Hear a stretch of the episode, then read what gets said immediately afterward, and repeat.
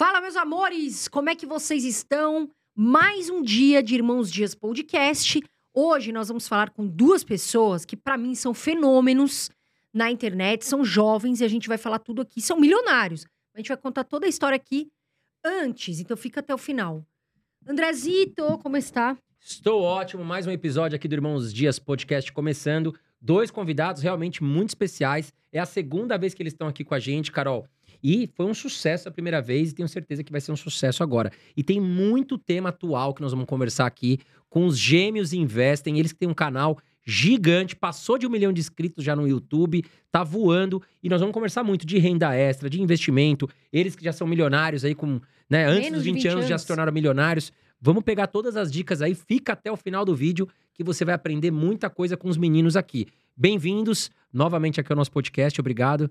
Valeu, valeu, é sempre um prazer estar aqui. Aí fala, não, milionários, mais de um, mais de um milhão de inscritos, eu fico pensando, nossa, estão falando de mim mesmo aqui, É. né?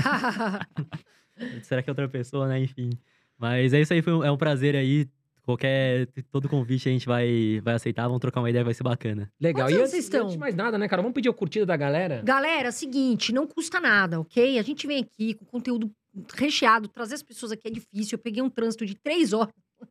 Mas, meu amor, a gente faz isso pra vocês. Então, dá o seu like, vamos fortalecer esse conteúdo que é tão importante pra galera que tá aí. Seu like vai ajudar muito. Já vem aqui também, se inscreve no canal, porque tinha muita gente que tava de fora. A gente ficou sabendo que a galera tava, não tava recebendo os vídeos. Então já se inscreve e ativa o sininho também pra ficar por dentro dos novos vídeos. Agora, uma coisa que eu fiquei curiosa é a idade de vocês. Porque assim, eu vejo vocês, o conteúdo, e é muito forte. Eu sigo lá, vejo todos os Reels, todos os, os vídeos no YouTube. Quantos anos vocês estão? A gente tá com 24 agora. Muita gente fala louco. que parece que tem menos, né? É. Todo mundo, não, vocês parecem ter 19, 18. Parece, se vocês falassem que tinham 19, eu ia acreditar. Aham. Vocês são bem. Isso é bom, porque vocês vão ficar velho com o cara de novo, né? É, Agora, é aquele negócio, quando vocês. Vocês estão indo pra balada, é capaz de pedir o RG pra vocês ainda, né? Não, pedem ainda. A gente foi pra Punta Cana mês passado. A gente foi na balada lá, que é bem famosa, o Coco Bongo. E pediram, ah não, qual que é a idade? Aí pediram o, a- o passaporte, a gente teve que dar, enfim, né? Mas conta pra gente, né? Porque antes dos 20 anos, tem até muitos vídeos de vocês que viralizaram na internet. Vocês já tinham negócio, vocês já eram milionários. Qual que é o segredo pra um jovem hoje conseguir atingir a riqueza de forma inteligente ou até mesmo mais rápido, porque muito jovem, né? Então, acho que o principal é o seguinte: nós começamos o Gêmeos- o Gêmeos Investem em janeiro do ano passado. Só que aí muita gente vê, ah, eles começaram o canal de investimento, já devem ser playboy, já devem ser ricos. Porém, antes de começar o Gêmeos Investem, nós já criávamos conteúdo de games, na época, até no passado, faziam seis anos, que eram jogos mobile. Então, começamos com Clash Royale ali, depois do Free Fire. E eu vejo que o principal para o jovem se destacar e começar a ganhar dinheiro cedo é procurar fazer algo que agregue valor. Muito valor no caso. Então, se você grava vídeos, por exemplo, que foi o que nós fizemos, e tem uma audiência gigantesca ali, você consegue muitas views, consegue patrocínio, consegue AdSense. Então, procurar fazer algo que realmente agregue muito valor. principalmente se você quer ficar rico, ainda jovem, acho que um fator muito importante é a escala, né? Então, se você tá na internet, você tem uma escala muito maior. Nós só conseguimos esse resultado de ter cada um investido um milhão de reais, porque tem gente que chega e fala, não, que eu sou milionário, mas tem, sei lá, um patrimônio de um milhão e aí tá, sei lá, tudo em passivo, tá em carro, apartamento, enfim, né?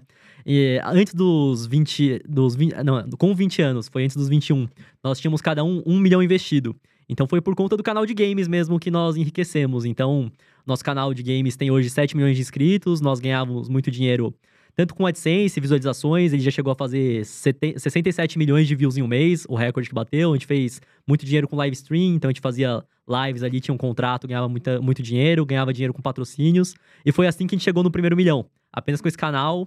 Então é aquilo, uma coisa que você faz e dá muito certo, você já consegue é, ganhar muito dinheiro hoje em dia, principalmente na internet. Então, para qualquer profissão, não só, ah, vou tentar fazer um conteúdo de games, vou fazer conteúdo de investimento. Você que é advogado, você que é fonoaudióloga, nossa fono, ela tem uma conta no TikTok com 200 mil seguidores, a maior parte dos, dos clientes vem por conta do conteúdo. Então, acho que você tá na internet, se posicionar e fazer conteúdo, não importa onde você trabalhe, você vai conseguir mais clientes, você vai conseguir mais escala. E se é um público nichado, nem precisam muitos seguidores. Então tem um amigo nosso que ele criava conteúdo sobre estudos, papelaria, é, aqueles resumos, sabe? Sim. De, de estudos ali, de matérias. Ele foi lá, abriu a própria marca de papelaria dele, de cadernos. E mesmo com, com não tantos seguidores assim, ele já fez mais de 5 milhões faturados ali com a marca de cadernos dele. Caramba. Então, eu acho que o principal é ter um nicho, ter um público específico ali e vender algo que tenha valor para esse público. Que legal. Mas vocês estão com o canal de games ou não? Agora só o Gêmeos Investem? Então, nós fazíamos já há seis anos o mesmo conteúdo de games, o mesmo jogo. Imagina, a gente tava jogando Free Fire já há quatro anos, então era gravar um vídeo por dia, ficava umas duas horas pra gravar esse vídeo, mais quatro, cinco horas de live por dia. E no final das Nossa. contas, nós começamos esse canal com 17 anos. Tá. Então nós é, tínhamos uma cabeça muito mais infantil do que a cabeça que nós temos hoje. E aí nós acabávamos sendo mais um personagem ali pra se comunicar com o público, um público mais jovem, enfim. E hoje, ano passado, na verdade, com 23, 24 anos, nós já estávamos mais cansados de fazer esse conteúdo.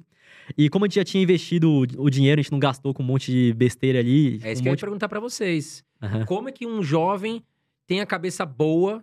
Porque assim, entrou dinheiro muito rápido pra vocês, eu imagino. Exato, né? sim. Como, como trabalhar essa questão emocional pra não sair gastando com besteira? Porque o jovem, cara, às vezes não tá com a cabeça formada pra investir.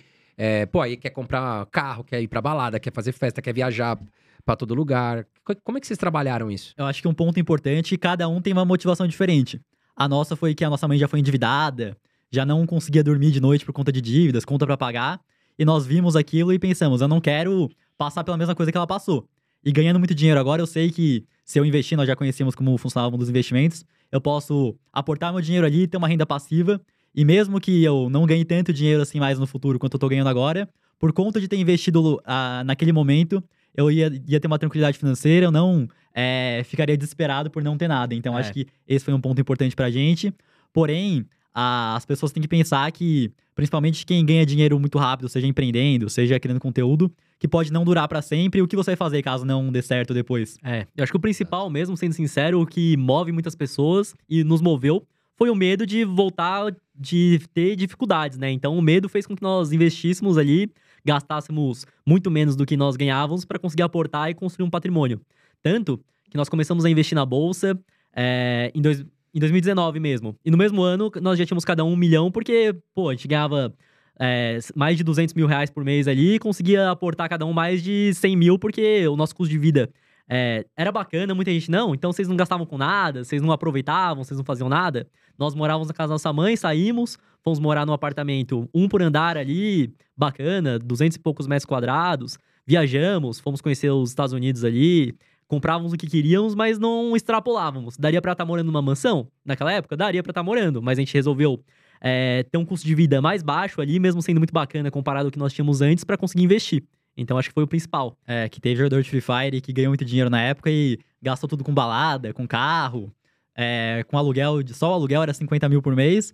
E hoje muitos deles estão vendendo tudo e estão até passando dificuldade, né, Renan? Então, Aham. A gente vê muito isso até na classe artística, né, Carol? É, eu trabalhei na TV, né? E assim, eu vi muita gente. Por isso que eu falo, é o quanto você gasta.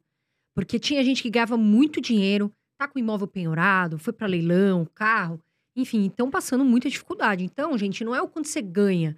Você tem que saber o quanto você gasta. Porque se você ganhar 10, exemplo, mas você gasta 20, não fecha a conta. Então, tem que saber, e é uma coisa básica que muita gente erra. Que é o saber quanto ganha e gasta, e por mês muda. Às vezes entra uma receita diferente, às vezes gasta mais. Tem que saber. Agora, hoje eu vi um vídeo do Thiago Nigro, eu até queria perguntar a opinião de vocês, falando o seguinte: se você não tem é, acumulado seis meses, né, do seu dinheiro para a reserva de emergência, você não tem que ter. Foi mais ou menos isso, você não tem que ter lazer. Eu não estaria preocupado em ter lazer. O que, que vocês acham desse comentário do, do Thiago Nigro? Então, é, eu entendo e até concordo que você deve ter uma reserva de emergência, porque é aquilo. Se todo mês você ganha, por exemplo, 10 e gasta 10, então o cara não tá endividado. ou pode ser até mais realista, a galera É. ganha dois, três. Ganha 2, 3, enfim, não importa quanto você ganha. Se você sempre gasta tudo, não tem nenhuma reserva, é só questão de tempo pra alguma algum momento. Qualquer coisa, qualquer imprevisto pode acontecer, seu carro pode ser roubado, você pode ter algum familiar que, sei lá, tenha se acidentado, qualquer coisa que acontecer. Se você tá sempre no zero a zero, você vai se endividar. É, é só uma questão de tempo mesmo.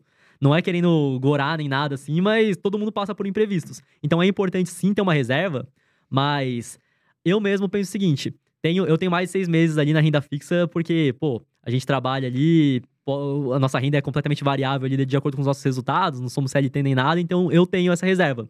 Mas pro trabalhador comum que é CLT, que pode ser demitido e receber, e vai receber, né, todos os direitos trabalhistas, vai ficar com seguro-desemprego, eu acho que, às vezes, se você vai começar a investir e fica esperando ter seis meses de reserva de emergência ali é, parados numa renda fixa, vai te desmotivar.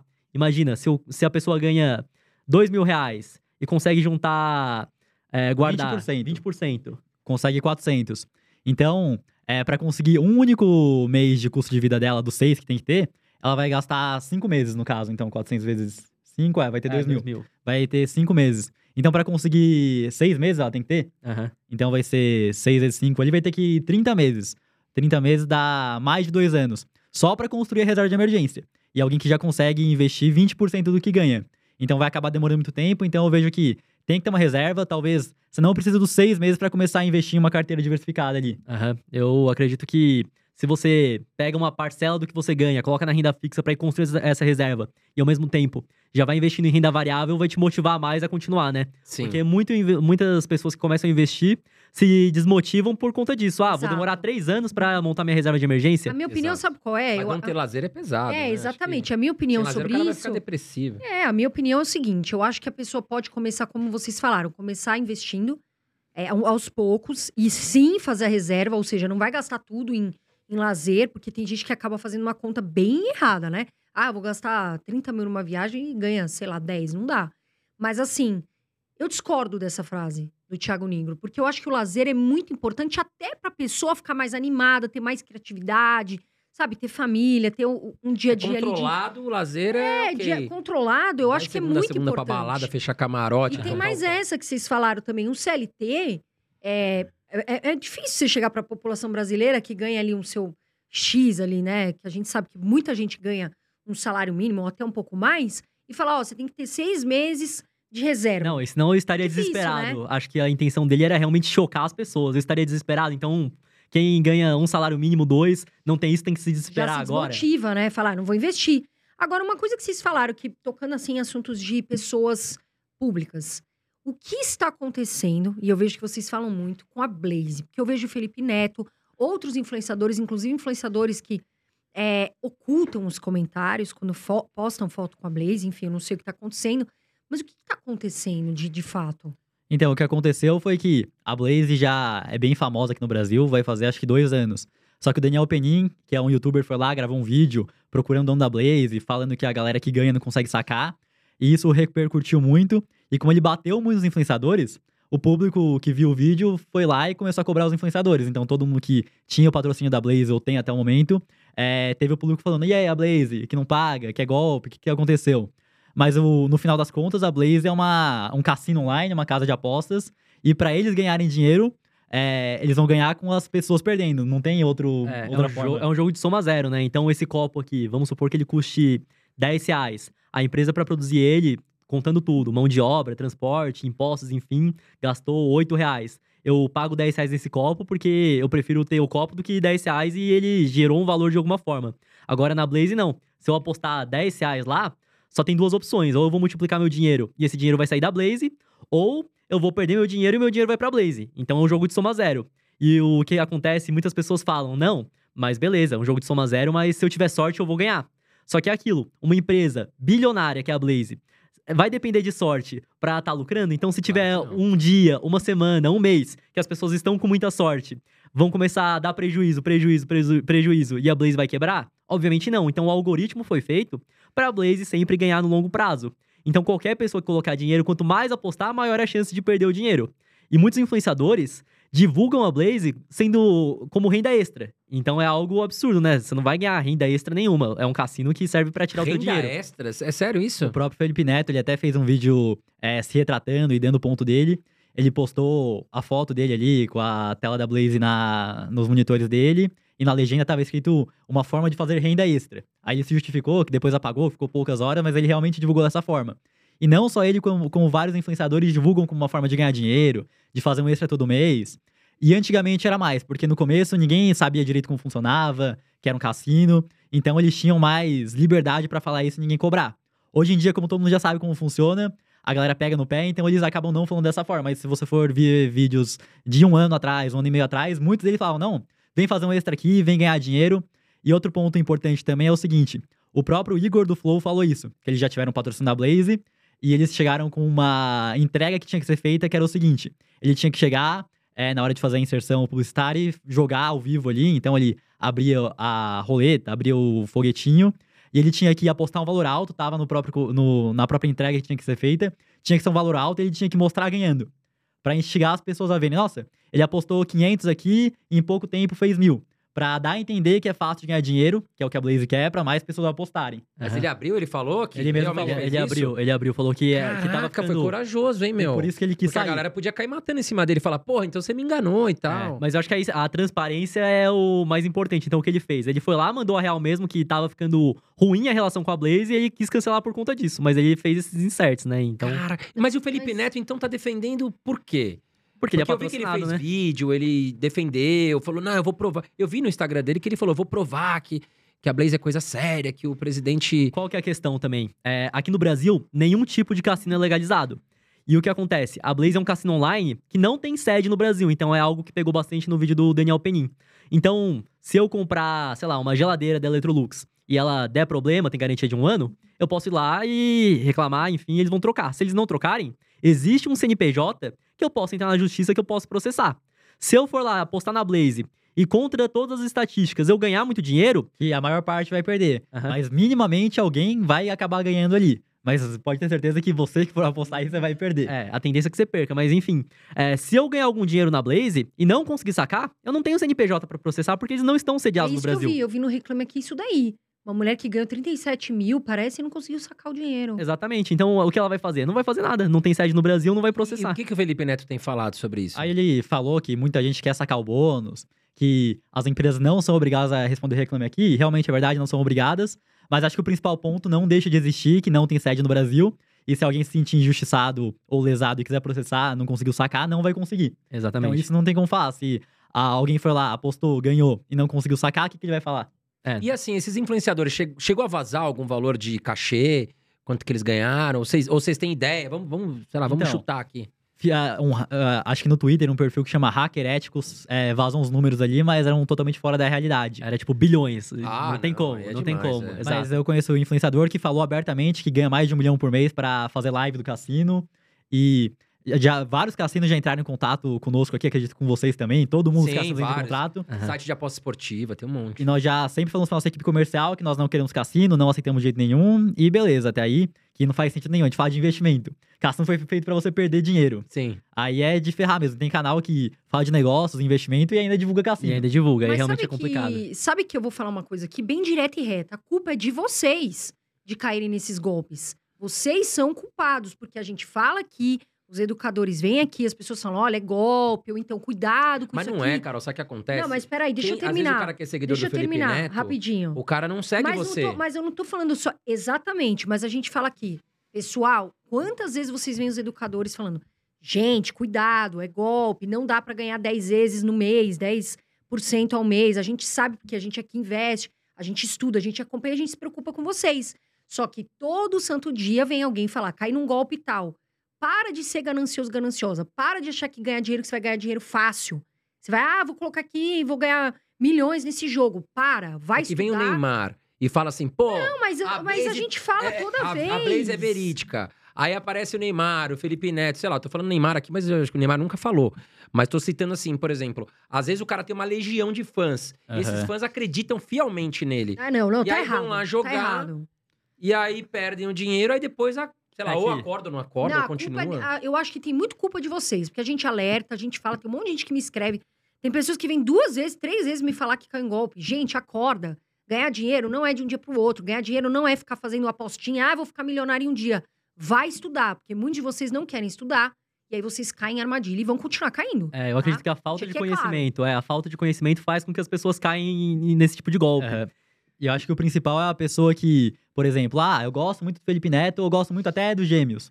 Qualquer coisa que ele fala, eu vou levar como verdade absoluta. Não leve como verdade absoluta nada que ninguém fala. Então, se ele chegou e divulgou a Blaze e falou que é renda extra, vai lá e dá uma pesquisada, vê se realmente é verdade, levanta a levanta a sua ficha. própria pesquisa pra conseguir ver se realmente o que ele tá falando é verídico ou não. É, então não acho Até que nós aqui tomamos muito cuidado, eu sei que vocês também. Aham. Porque quando a gente fala de, por exemplo, três ações que estão baratas, e realmente a gente abre o valuation, explica o porquê nós consideramos que as ações estão baratas, mas aí, por exemplo, nós tomamos sempre o cuidado de falar, olha, cuidado, isso aqui não é uma recomendação de compra, a gente não tá falando para vocês irem comprar. Nós estamos falando que através desses indicadores fundamentalistas, para nós as ações se mostram baratas. Agora, você é o responsável de ir comprar, mas a gente deixa muito transparente Aham, isso, sim. porque já aconteceu, por exemplo, Eu falei que a Sanepar era uma baita de uma empresa que estava barata. E realmente, na minha opinião, estava barata. E agora até se valorizou bem. Uhum. É, aí as pessoas falavam assim, pô, eu comprei Sanepar, Sanepar caiu.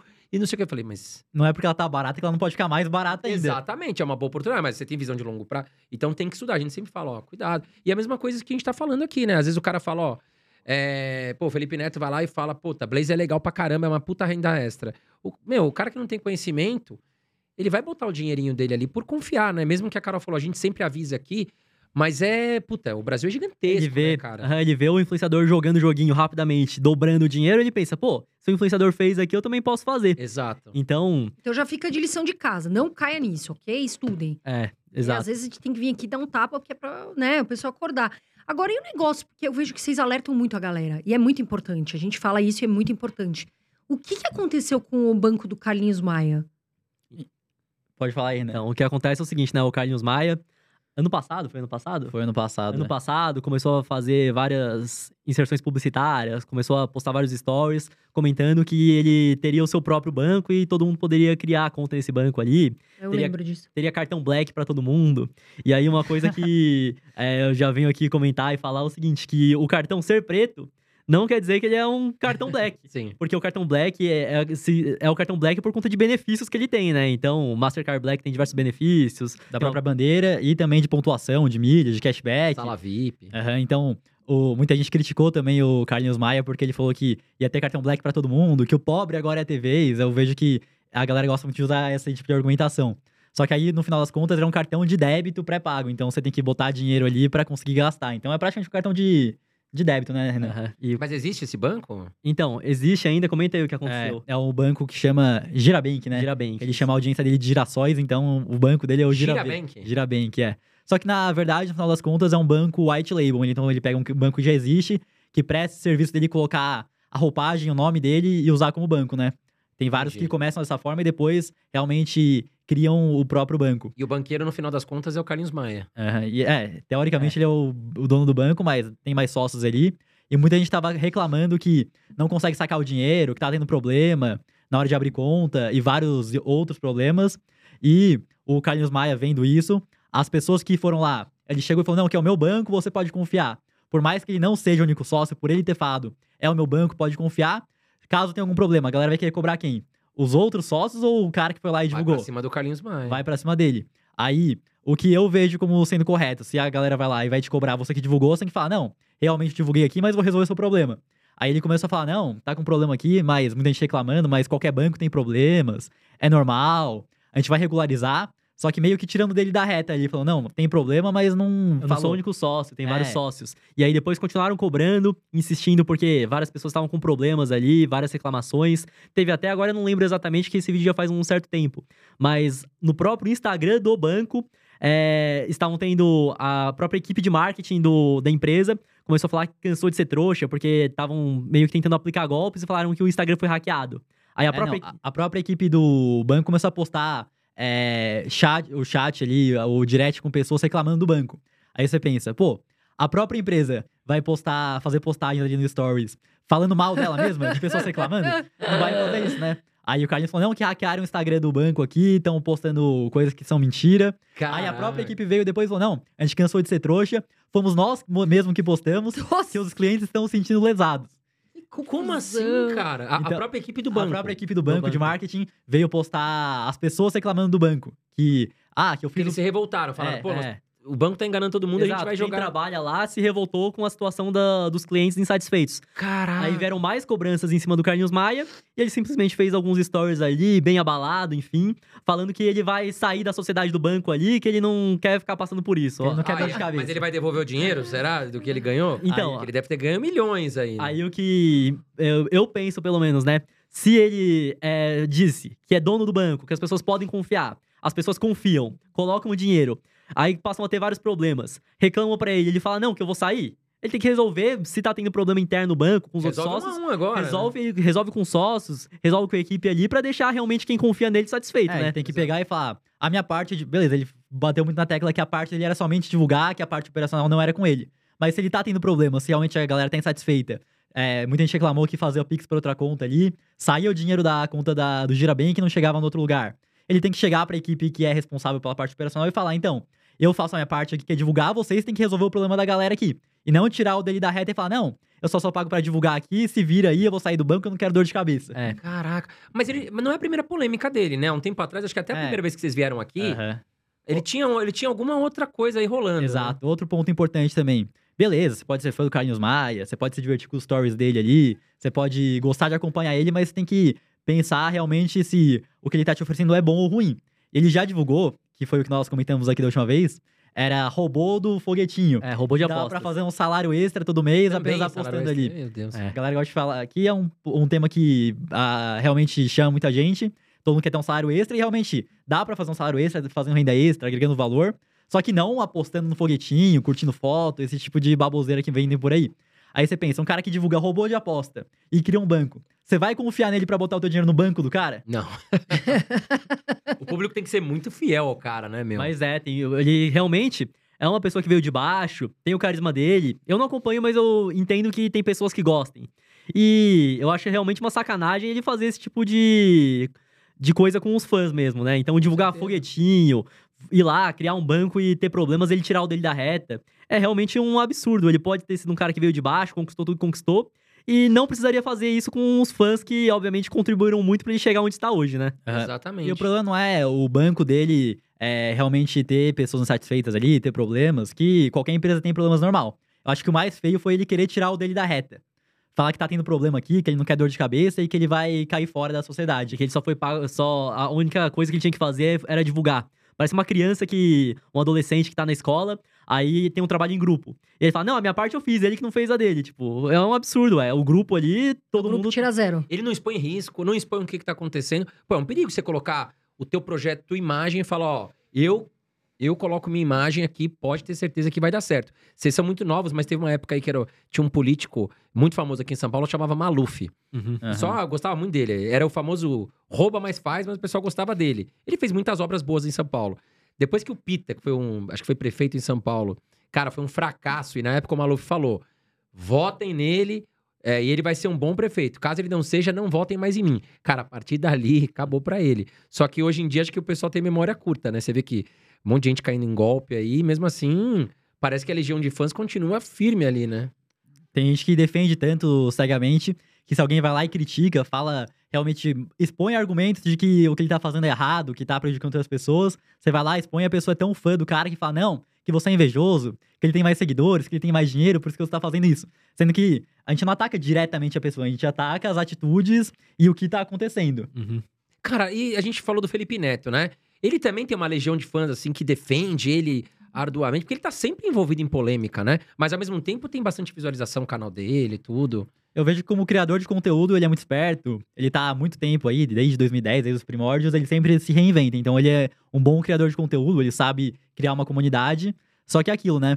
É, muita gente gosta dele, muita gente não gosta pelas coisas que ele faz. E com certeza ter divulgado o caso de apostas aí fez com que muita gente não gostasse. É. Muita gente não gosta também que ele gosta de ser o justiceiro da verdade. Tudo que ele fala é, é certo. Da ele gosta de política, né? apontar o dedo nos outros e falar que o outro tá errado, mas ele não vê o que ele mesmo faz. Exatamente. Agora vamos falar um pouquinho do canal de vocês.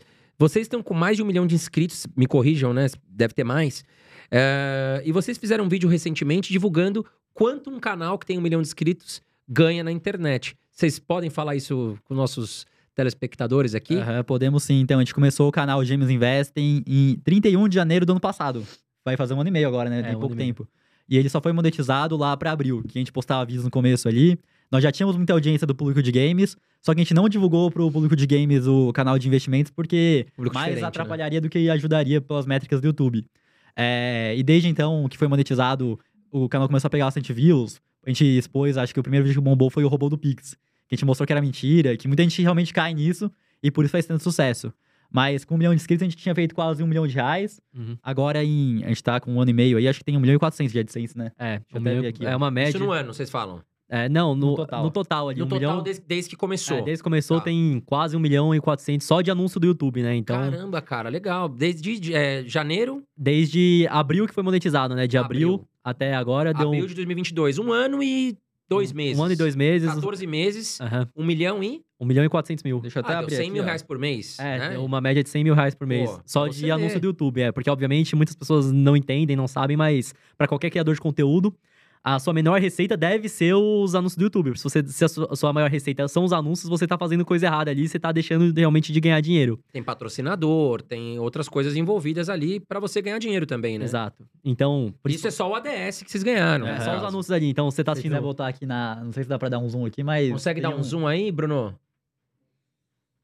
É, mostra. a- Senão a gente vai até a câmera ali e mostra. Uhum. Né, Bru? Só Tá. botar o foco aí, né?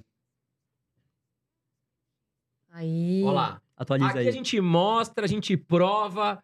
É aquele negócio. A gente mostra a cobra, mostra o pau e tá tudo certo. Então tá aí, meu. Pô, provou pra Então você galera. vê, tem aqui gente que, vai criar um canal, né? dá- vai chover gente querendo criar canal. Mas vamos lá, né, pessoal? Também tem as suas. suas seus, tem que ter muito foco, tem que ter muito, né? Um Não. objetivo bem É, traçado. acho que as pessoas. Não é confu- fácil, né? As pessoas confundem muito achar que criar um canal é só você pegar ali rapidinho e gravar um videozinho. Obviamente que a nossa dedicação no canal, nós temos uma equipe ali que tá crescendo cada dia mais ali. E é uma dedicação diária muito grande pra realmente produzir o É conteúdo uma e gerar muito, valor. muito legal, né? Assim, além de vocês, a equipe ali trabalha porque a edição é muito bacana, né? Aham. Tudo fica muito É, completo. Um abraço aí pro nosso editor Rian. Aham. Aí, ó. Rian, um beijo pra você, viu, querido, também. Ô, gente, uma coisa, vocês... Que eu acho que vocês abrem isso, né? Por isso que eu tô falando do Porsche. Vocês, cada um tem um Porsche, não é Uhum. isso? Aliás, que carro fenomenal. O que que vocês... é, como é que vocês conquistaram esse carro? E outra coisa, vocês falaram sobre aluguel... Eu vi um vídeo que vocês falam sobre aluguel de carro que ninguém conta pra vocês. Uhum. Vocês, de fato, acham que vale a pena alugar carro? O que, que vocês pensam sobre isso? Então, primeiro sobre alugar carro. É, vale a pena em um caso muito específico. E o único caso que vale a pena, já adiantando aqui, é pro camarada que vai lá, compra um carro zero, financiado, por exemplo, em quatro anos, e depois de quatro anos ele quer trocar esse carro por outro carro Zero. zero, aí ele vai dar a entrada ali do carro que ele já tem e vai financiar de novo. Aí pra esse caso em específico, vale mais a pena e o cara ir lá e alugar. Pra todos os outros casos, vale mais a pena você ir lá e comprar o próprio carro. É. Mas óbvio que alugar tem as vantagens de que é, você não tem que se preocupar com IPVA, com manutenção. Então, quando o carro estiver na revisão, eles vão lá e te dão outro. Tem as comodidades. Só que financeiramente só vale a pena nesse caso. Aham, exato. Porque o que acontece? Mas aí Qualquer depende do Não carro? importa o valor. qualquer, qualquer carro. carro, qualquer carro. Popular, quer dizer que popular hoje no Brasil já é acima de 100 mil reais, né? Aham. Mas não importa o valor. Se você vai colocar tudo, tudo ali no, no depreciação, dinheiro Aham. que não tá investido. É porque o que acontece? O preço do aluguel é uma porcentagem muito grande em relação ao preço do carro. Não é igual Tá. um imóvel, que tem imóvel que você consegue pagar um aluguel de 0,3% ao mês em relação ao preço do imóvel, 0,4%. É, agora eu não lembro o número exato ali, mas é É tipo. mais de 2% ao mês. é mais de 2% ao mês que você paga de aluguel em relação ao preço do, do carro. Não, então é. Então não compensa, só não se o cara fecha. quiser ter conforto, né? É, só vale a pena naquele caso, porque o cara vai, vai financiar o carro, vai pagar juros por conta disso. E depois que acabar os quatro anos que ele terminou de pagar o carro, ele vai lá e compra outro financiado. Aí o cara entra uma, uma dívida pra sempre, então vale mais a pena alugar nesse caso. E tá sempre um carro novo ainda, É, né? sim. Todo ano você vai conseguir trocar, cada dois anos, enfim. Mas muitas pessoas acabam é, se iludindo também, achando que, pô, beleza, então eu vou comprar meu carro aqui, vou comprar. meu- Porsche, né? Super Ah, fácil. Outra questão também, né? Que muitas pessoas perguntam: ah, vocês falam de investimento, vocês falam de, da diferença de ativo e passivo. Comprar um Porsche, obviamente, não vale a pena ali. Você gastou mais de meio milhão pra comprar o carro, é super caro pra manter, e por que vocês compraram? Então, muitas pessoas têm essa dúvida ta- também. E qual que é a questão? Eu já queria comprar esse carro, esse Porsche Macan, desde 2019. Em 2019 eu já tinha dinheiro pra comprar. No- foi o ano que a gente conseguiu cada um milhão de patrimônio investido. Mas eu não vou pegar boa parte do meu patrimônio e colocar num passivo, colocar num carro. Então, se as coisas passam a dar errado ali, eu, a maior parte do meu dinheiro tá num, num carro. Sim. E é o custo de oportunidade também. Ah, a pessoa pensa, não, beleza, eu tenho o carro aqui, mas eu não tenho dinheiro investido. Eu acho que para por aí. Só que o dinheiro que tá investido rende todos os meses. E no longo prazo, os 500 mil do carro ali investido, você soma o IPVA, soma o seguro, vai ser uma, uma- um patrimônio muito maior. Exato. Só que é aquilo. Você não investe pra só acumular dinheiro e não poder fazer o que você quer.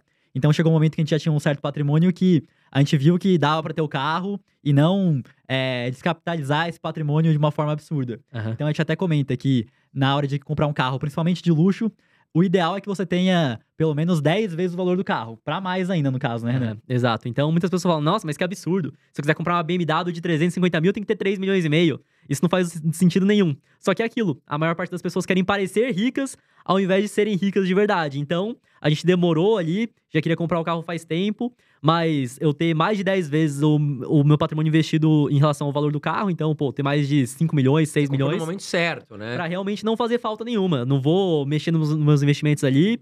Tá entrando bastante dinheiro de todas as fontes de renda que nós temos ali e nós re- resolvemos realizar esse sonho. Tanto que outra coisa que aconteceu. Porsche é, é um mercado de carros de luxo, enfim. E quando você vai querer comprar um Porsche hoje, você não consegue ir lá na concessionária, ah, eu quero comprar um HB20. Beleza, você vai na Hyundai ali, você consegue comprar o HB20, às vezes tem até a pronta entrega. No mesmo dia sai com o No carro. mesmo dia você sai com o carro. O Porsche, não. Se você quiser comprar um Porsche hoje, zero quilômetro, você não vai conseguir. Você vai entrar numa fila de espera. é, então tem duas filas. A primeira fila, que é a de espera, é pra você, tipo, você tá esperando lá. Aí quando começar a produzir, que realmente vai demorar 8, de 8 a 10 meses pra você ter o carro. É uma fila de espera de pré-produção. Então você tá esperando ali pra começarem a produzir o seu carro. Aí quando começam a produzir, você paga a entrada ali, depois de oito meses você recebe o carro. E isso faz com que a pessoa, ah, eu quero comprar um Porsche agora, por exemplo, você quer comprar um Porsche, você não quer esperar. Você vai procurar um Porsche usado.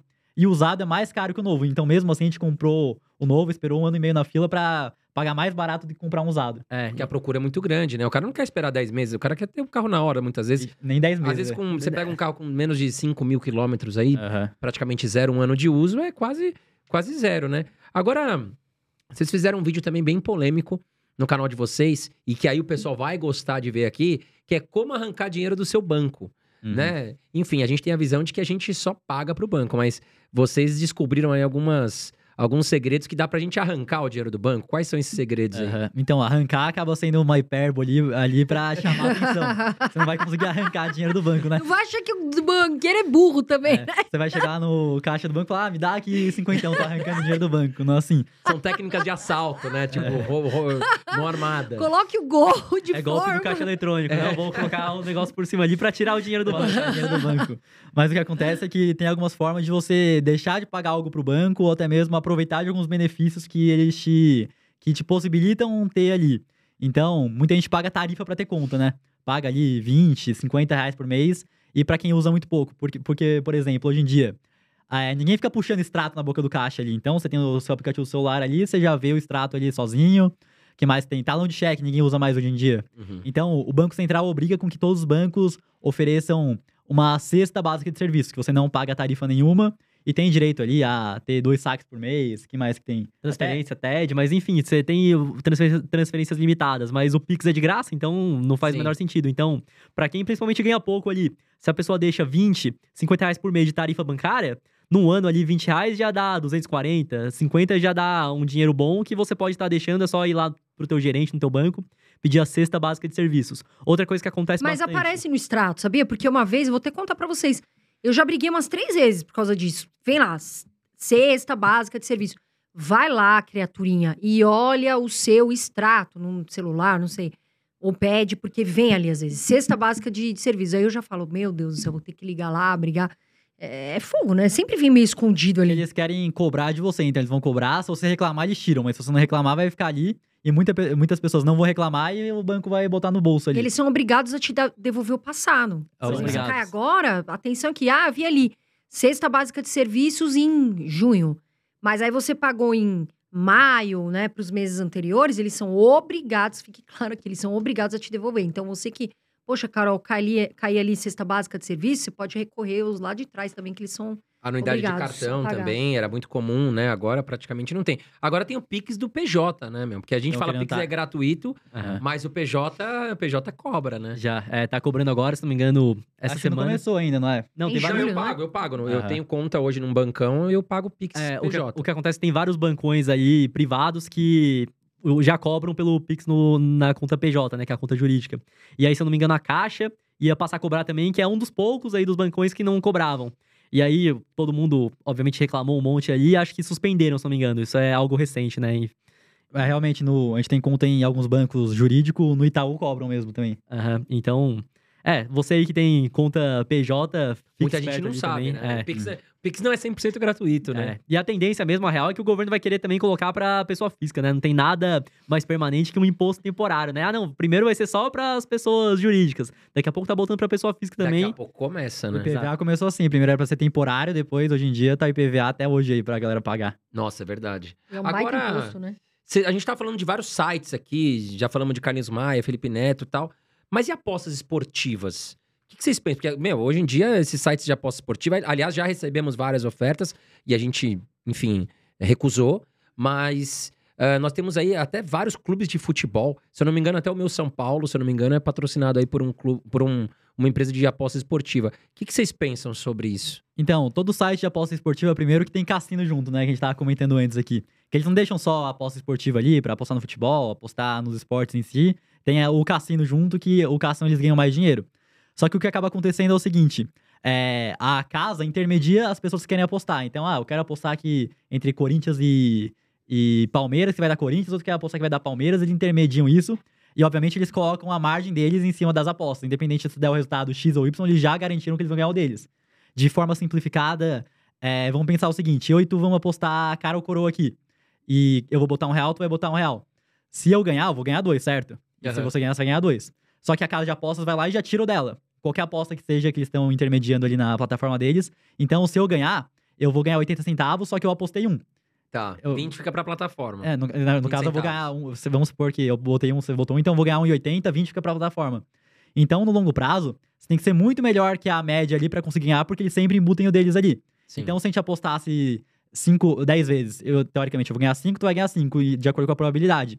Eu vou sair no prejuízo. Eu não vou sair no 0 a 0 Se eu ganhar 6, eu ainda saio no prejuízo. Eu teria que ganhar 7 pra conseguir é, ter algum lucro. Então, no longo prazo, o cara que aposta em aposta esportiva, óbvio que dá pra ganhar dinheiro. Se o cara realmente for muito assertivo ali, souber muito de futebol, dá pra ganhar, só que ele tem que ser muito melhor que a média. É, porque se Tem que nesse acertar o placar também? Tudo. tem que, é, tem várias, Várias vários coisas, tipos, né? né? Escanteio. Escanteio. É, tem tudo, tipo, tem placar, tem escanteio, tem. Teve uma no Super Bowl recentemente que era que você podia apostar se alguém invadiu o campo ou não. Aí o cara- só que aí o cara apostou e invadiu.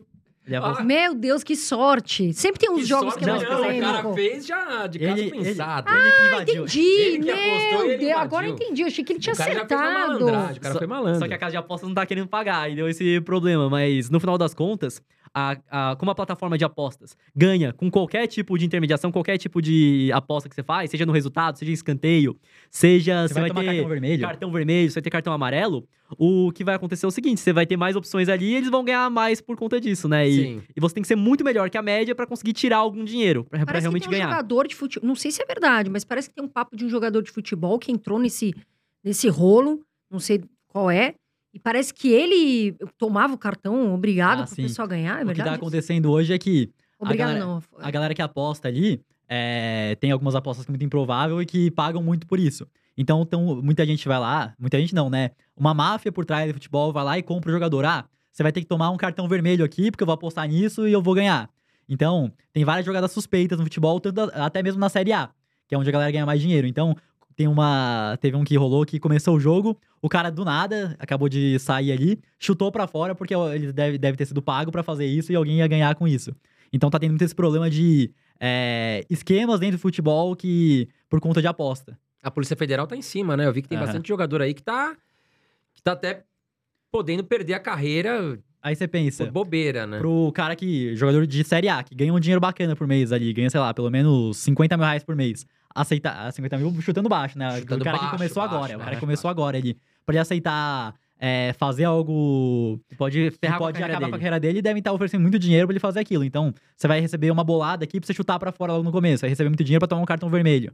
É, aí ele vai e machuca o jogador pra, pra. Ou sei lá, discute, sei lá o que, que vai fazer. Presta atenção também que, né, não precisa disso. muitas pessoas ainda consideram, não falam que é aposta esportiva, falam que é investimento esportivo. E aí, eu já vou deixar bem claro pra todo mundo que apostar é diferente de investir. você vai comprar uma ação, você tá se tornando sócio da empresa ali, você consegue analisar a ação, você consegue ver todo o histórico dela, você consegue ver se tá descontado ou não, você consegue analisar o setor. Então, realmente, quando você compra uma ação no imobiliário, você tá investindo.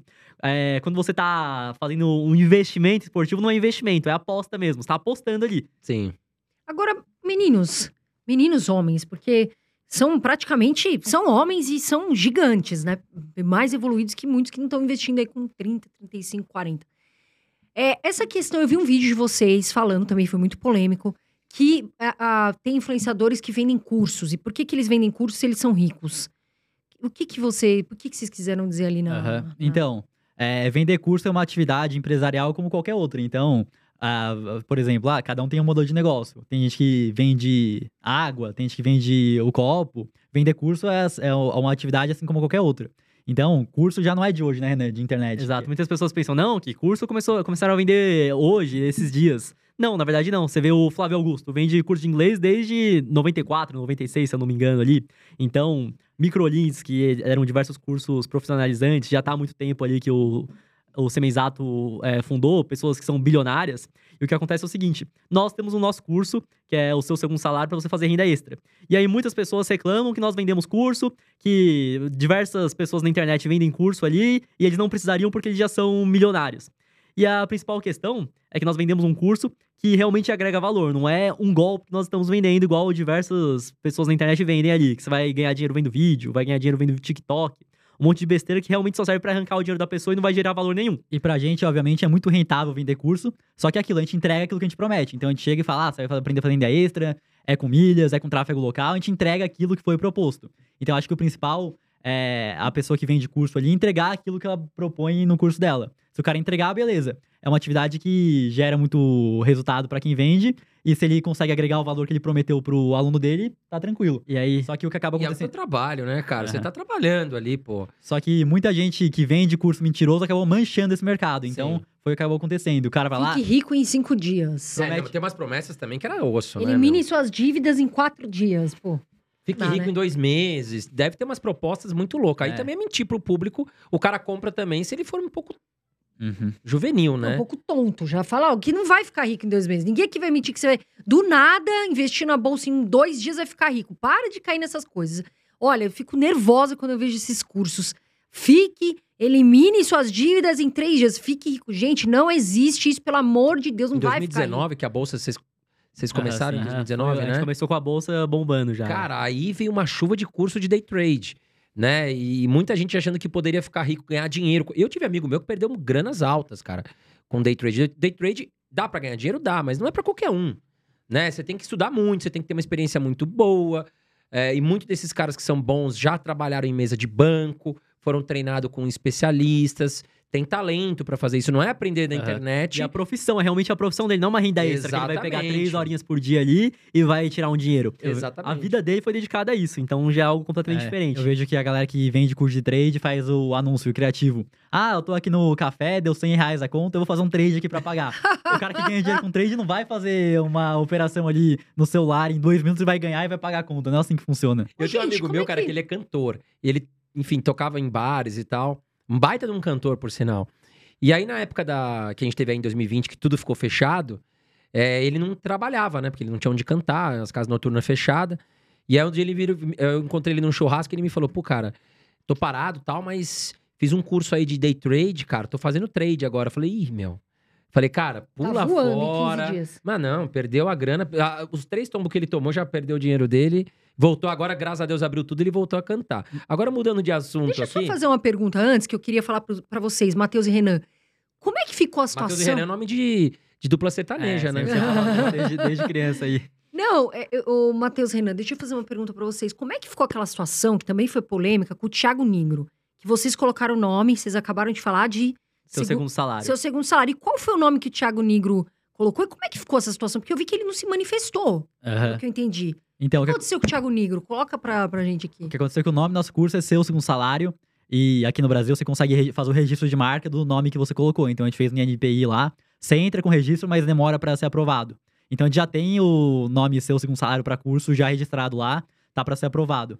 Aí ele chegou e fez o primeiro que era o evento, né? O evento dele que era que ele ia lançar o curso depois, era seu segundo salário com dividendos.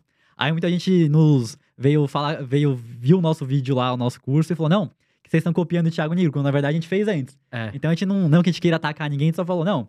É, o Thiago Nigro tá com o evento dele, seu segundo salário, que vai lançar o curso, mas a gente fez primeiro. E ele que está copiando, porque o problema é esse, né? Como nós somos menores que ele, então ele tem um alcance maior, as pessoas vão chegar no nosso falando que nós estamos copiando. Então o vídeo não foi com o intuito de realmente atacar diretamente ele, Foi E sim, posicionar, né? e sim nos posicionar mostrando que nós éramos pioneiros ali, que nós já tínhamos criado esse nome antes e já tinha um registro lá que estava em, pro- em processo. E aí o que aconteceu foi o seguinte: ele não nos respondeu nem nada.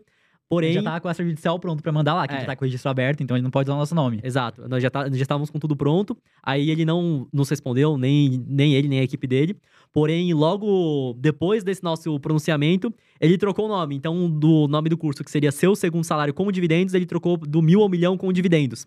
Então ele Trocou trocou. o segundo salário com dividendos, ficou só o nome do evento pra lançar o curso. Aí ele nem Ah, usou tá. mais Na depois. semana, digamos assim, Exato, né? semana. Aí ele trocou porque, obviamente, acho que ele viu, pô, já tem o registro ali em andamento, então melhor Mas eu ele trocar. não se manifestou. Na verdade, ele, Não. a equipe fez isso e tal, e ele Só meio que trocou não... ali e É que ficou às por vezes, isso. nem, às vezes nem ele também. Porque às vezes é a equipe de marketing também que faz, que faz É isso que isso, eu né? comentei, é, pode ser a própria equipe de marketing que viu, ah, ó, esse nome aqui é legal, viu, talvez tenha até visto no nosso ali e quis fazer igual, né? Sim. Sim. Mas aí é aquilo, né? Se a gente já tem um registro ali, já tá em processo, nós íamos- iríamos mandar o extrajudicial porque, Sim, claro. Sim. porque nós tínhamos já, já registrado. Agora falando sobre cartão de crédito, né? Muitas pessoas reclamam que não tem limite. Aliás, minha esposa é uma que, né, graças a Deus o banco não deu tanto limite pra ela, porque senão a coisa ia ficar feia. Mas existe uma forma de você conseguir aumentar o, o limite do cartão? Como é que funciona isso? Então, como que funciona? O que é o limite do cartão de crédito? É nada mais, nada menos que a confiança que o banco tem em que você vai pagar ou não vai pagar a fatura. Porque é, o banco, obviamente, com inadimplência ele ganha ali com juros, mas ele não quer que todo mundo não consiga pagar a fatura e se endivide, que vai dar problema pra ele depois, se todo mundo não consegue pagar. É, com essa crise teve vários bancos É. aí com uma inadimplência que Oh. subiu bastante aí, né? Que atrapalha. Bradescão. É, Bradesco, eu ia comentar que eles atrapalham bastante o banco. Então, o principal é você mostrar para o banco que ele pode confiar em você, que você é um bom pagador, que você vai conseguir honrar ali com a sua fatura. Então, é, você conseguir pagar as suas faturas em dia, gastar próximo do limite, ele não vai gastar mais do que você deveria só para aumentar o limite, mas enfim, se você vai lá, todo mês você gasta, por exemplo, ah, eu tenho 2 mil de limite, eu gastei 2 mil rápido aqui, já vou lá, adianto a fatura, pago de novo, você vai conseguindo criar uma confiança, um relacionamento com o banco para ele conseguir aumentar o seu limite. É, mas obviamente, né, que o cartão tem vários benefícios. Então, vários cartões têm milhas, tem cashback, realmente dá pra ganhar dinheiro diversas vezes quando tem promoção pra você comprar milhas mais barato e vender mais caro, é um dos métodos do nosso curso ali, direto em promoção que você consegue lucrar no mesmo dia, você faz a operação. É, pra, pra receber em 90 dias, caso. receber em 90 dias, você consegue lucrar 500, 600, 700 reais.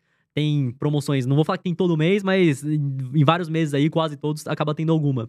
Mas enfim, é, você não deve aumentar o seu limite pra se endividar, porque o que o banco, obviamente, ganha muito dinheiro é com os juros do cartão. Então, Sim. diversos bancos ali com 15%, 17%. ah, ao mês, né? Não é ao ano. Então a renda fixa paga 13% ao ano. O que você vai pagar de juros do cartão vai ser 15% ao mês. Então, não use isso pra se endividar. Use isso se realmente você precisa de mais limite aí, porque você usa nos seus gastos. E o principal é, ah, eu quero aumentar o limite, por exemplo, no, no Bradesco. Use o Bradesco para tudo que você vai fazer. Então, eu vou pagar um boleto, usa o Bradesco. Eu vou pagar uma conta, usa o Bradesco. Eu vou receber meu salário, bota lá no Bradesco pra ele ver que você tem saldo na conta. Eu vou fazer algum investimento, faz um banco que você quer aumentar o seu limite ali. É, é como se fosse aquele rating, digamos assim, vai. É. É, o banco vai vendo que você tem qualidade, que você paga em dia, que você começou a investir ali com ele, vai pegando confiança, né? E vai soltando a corda, né? Só tem que tomar cuidado pra não, pra não se enforcar, né, Carol? É, porque olha, cartão de crédito, eu vou falar uma coisa pra vocês, gente. O que tem de gente que acha que é salário extra, e a pessoa vai na loja, blum, blum, blum, cartão, cartão, cartão, cartão. Quando ela vê, virou uma bola de neve e ela tá com 30 sacolas do shopping e não vai usar metade que tá na sacola. Então, antes de passar, você fala: olha, será que eu preciso? E tem mais, eu sou contra a pessoa ter cartão de crédito se ela não sabe usar. Também. Porque senão ela já se embanana, é, pega. Tem gente que tem uma a carteira com 10 cartões de crédito. Meu amigo, você não paga nenhum, quer pagar os 10, vai dar problema isso aí. Agora, esse negócio de. Tem muita gente que fala assim: ah, não vou pagar porque em 5 anos caduca a minha dívida. Isso aí é verdade mesmo? Então, o que acontece é o seguinte: quando você vai lá, por exemplo, ah, tô devendo no cartão aqui, os juros vão ser extremamente altos, então rapidamente uma dívida que é pequena se torna gigantesca. E aí muitas pessoas falam, não, mas tá beleza, que se eu não pagar aqui, é, o, o banco vai parar de me cobrar, vai caducar depois de cinco anos, eu não tô nem aí. E o que acontece é que depois de cinco anos, a dívida continua existindo, porém o banco não pode mais te cobrar. Porém, é aquilo, a dívida vai continuar existindo lá e você nunca mais vai ter nenhuma credibilidade com o banco. Então, Não só com esse banco, como outros bancos. como aí. outros bancos. Então, realmente existe isso do banco não te cobrar. Então, beleza, ele durante cinco anos ali é, que a dívida tá lá, ele vai poder te cobrar, vão te ligar, vão te encher o saco.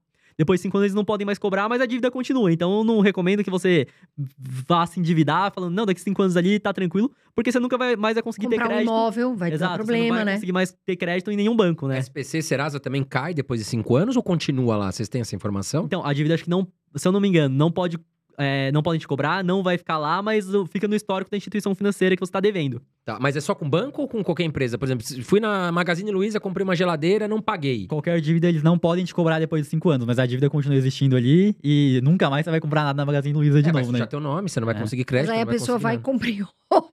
Fala, ah, eu tenho dívida aqui na Magazine e vou em outra. Não Acho que adianta o nada, né? ponto é que a dívida continua existindo, mas eles não podem te cobrar mais, mas ela tá ali ainda. É, então não se iluda ali, não vai achar, não, beleza. Já que daqui cinco anos não podem mais me cobrar, eu vou gastar ali em várias instituições, porque você não vai mais ter credibilidade, você não vai mais conseguir fazer praticamente nada. Sim. Pessoal, quero pedir pra vocês aí, dar uma, uma pausinha aqui pra gente pedir aquele curtida, like, né? é. Dá o like aí, galera. Ajuda muito a gente a manter esse canal aqui. É muito importante. Se você gosta do nosso canal, aperta o botãozinho de curtir e detalhe. Tá, o YouTube ultimamente aí andou fazendo uma limpeza de dados, a gente não sabe exatamente o que acontece, mas muitas pessoas estão falando que é, estavam inscritas e do nada não estão mais inscritas, não estão recebendo as notificações do nosso canal. Então já vem aqui em cima, confere se você está inscrito. Se você não está inscrito, já se inscreve e confira também se as notificações estão ativadas no sininho para você não perder nada do nosso canal. Agora voltando aqui, é, eu vi um vídeo no canal de vocês, né? Que vocês falam é, sobre as maiores burrices que as pessoas cometem e que deixam elas pobres eternamente. Quais são essas maiores burrices? Acho que a primeira delas acaba sendo a pessoa que vê- querer viver acima do padrão que ela poderia viver. Então, ah, eu ganho 2 mil por mês, eu posso realmente gastar 2 mil por mês. Só que se você gastar 2 mil por mês, você nunca vai ter um dinheiro investido que vai gerar uma renda passiva e vai te dar tranqui- tranquilidade. Então, você tem que ver sempre um padrão abaixo ali do que você poderia viver para conseguir investir construir um patrimônio para que no futuro você consiga viver mais com mais do que você poderia normalmente. Exato, é a famosa corrida dos ratos, né? Então, o que a maior parte das pessoas fazem é que elas começam a trabalhar, começam com um salário mais baixo, a pessoa que busca se especializar e evoluir acabam ah, passando a ganhar mais, mas é aquilo, o cara quando ganhava um salário mínimo, gastava o salário mínimo, passou a ganhar 3 mil reais por mês, passa a gastar os 3 mil reais por mês. E normalmente, o que acaba pegando bastante pra qualquer pessoa são os passivos. Então, o cara tinha um carro ali, sei lá, de 20 mil reais aí, um carro mais velhinho, tranquilo, ele passa a ganhar mais, ou ele se endivida para conseguir comprar esse carro mais caro, então ele vai fazer uma dívida para comprar um carro que é mais caro e que vai fazer com que ele tenha que trabalhar mais para manter esse carro. O cara passa a ganhar mais, ele troca de casa também. Ah, eu morava numa casa de 60 metros quadrados, agora eu vou morar, trocar para um apartamento de 90, vou trocar para um apartamento de 120. Ah, só adquire passivos um atrás do outro, precisa trabalhar cada vez mais para manter um padrão de vida mais alto ali. E no final das contas, ele acaba com 60 anos ali, 65, para receber um salário do INSS, né? Então realmente é complicado. Para você sair dessa corrida dos ratos, você vai ter que abdicar. Primeiramente, todo, você tem que passar a ganhar mais. Se você ganha pouco, você tem que passar a ganhar mais. Então você vai ter que se especializar, você vai ter que sair, chegar do trabalho cansado, estudar, adquirir conhecimento, buscar fazer uma renda extra. E você não pode pegar tudo que você ganha e gastar. Você vai ter que viver com um padrão abaixo hoje, para no futuro você conseguir viver com mais do que você tem, porque você vai ter investimento, você vai ter renda passiva. Fora o, ainda que a gente tá levando em conta que o cara vai gastar tudo que ganha. A maior parte das pessoas se endividem, então vive com mais do que poderia hoje e vai ter que pagar esses juros depois. Aham, quando você vai lá, ah, não tenho dinheiro pra comprar o carro aqui, custa 100 mil aí, o carro popular do Brasil, que a real é essa, né? Hoje em dia o carro zero quilômetro ali tá extremamente caro, né? Sei lá, o Mob tá custando. Baixou um pouco baixou, agora, né? baixou, é. 60 mil? Acho que deve ser por aí. Carro de 60 mil reais, que é 1.0, não tem nem vidro elétrico atrás, realmente é complicado.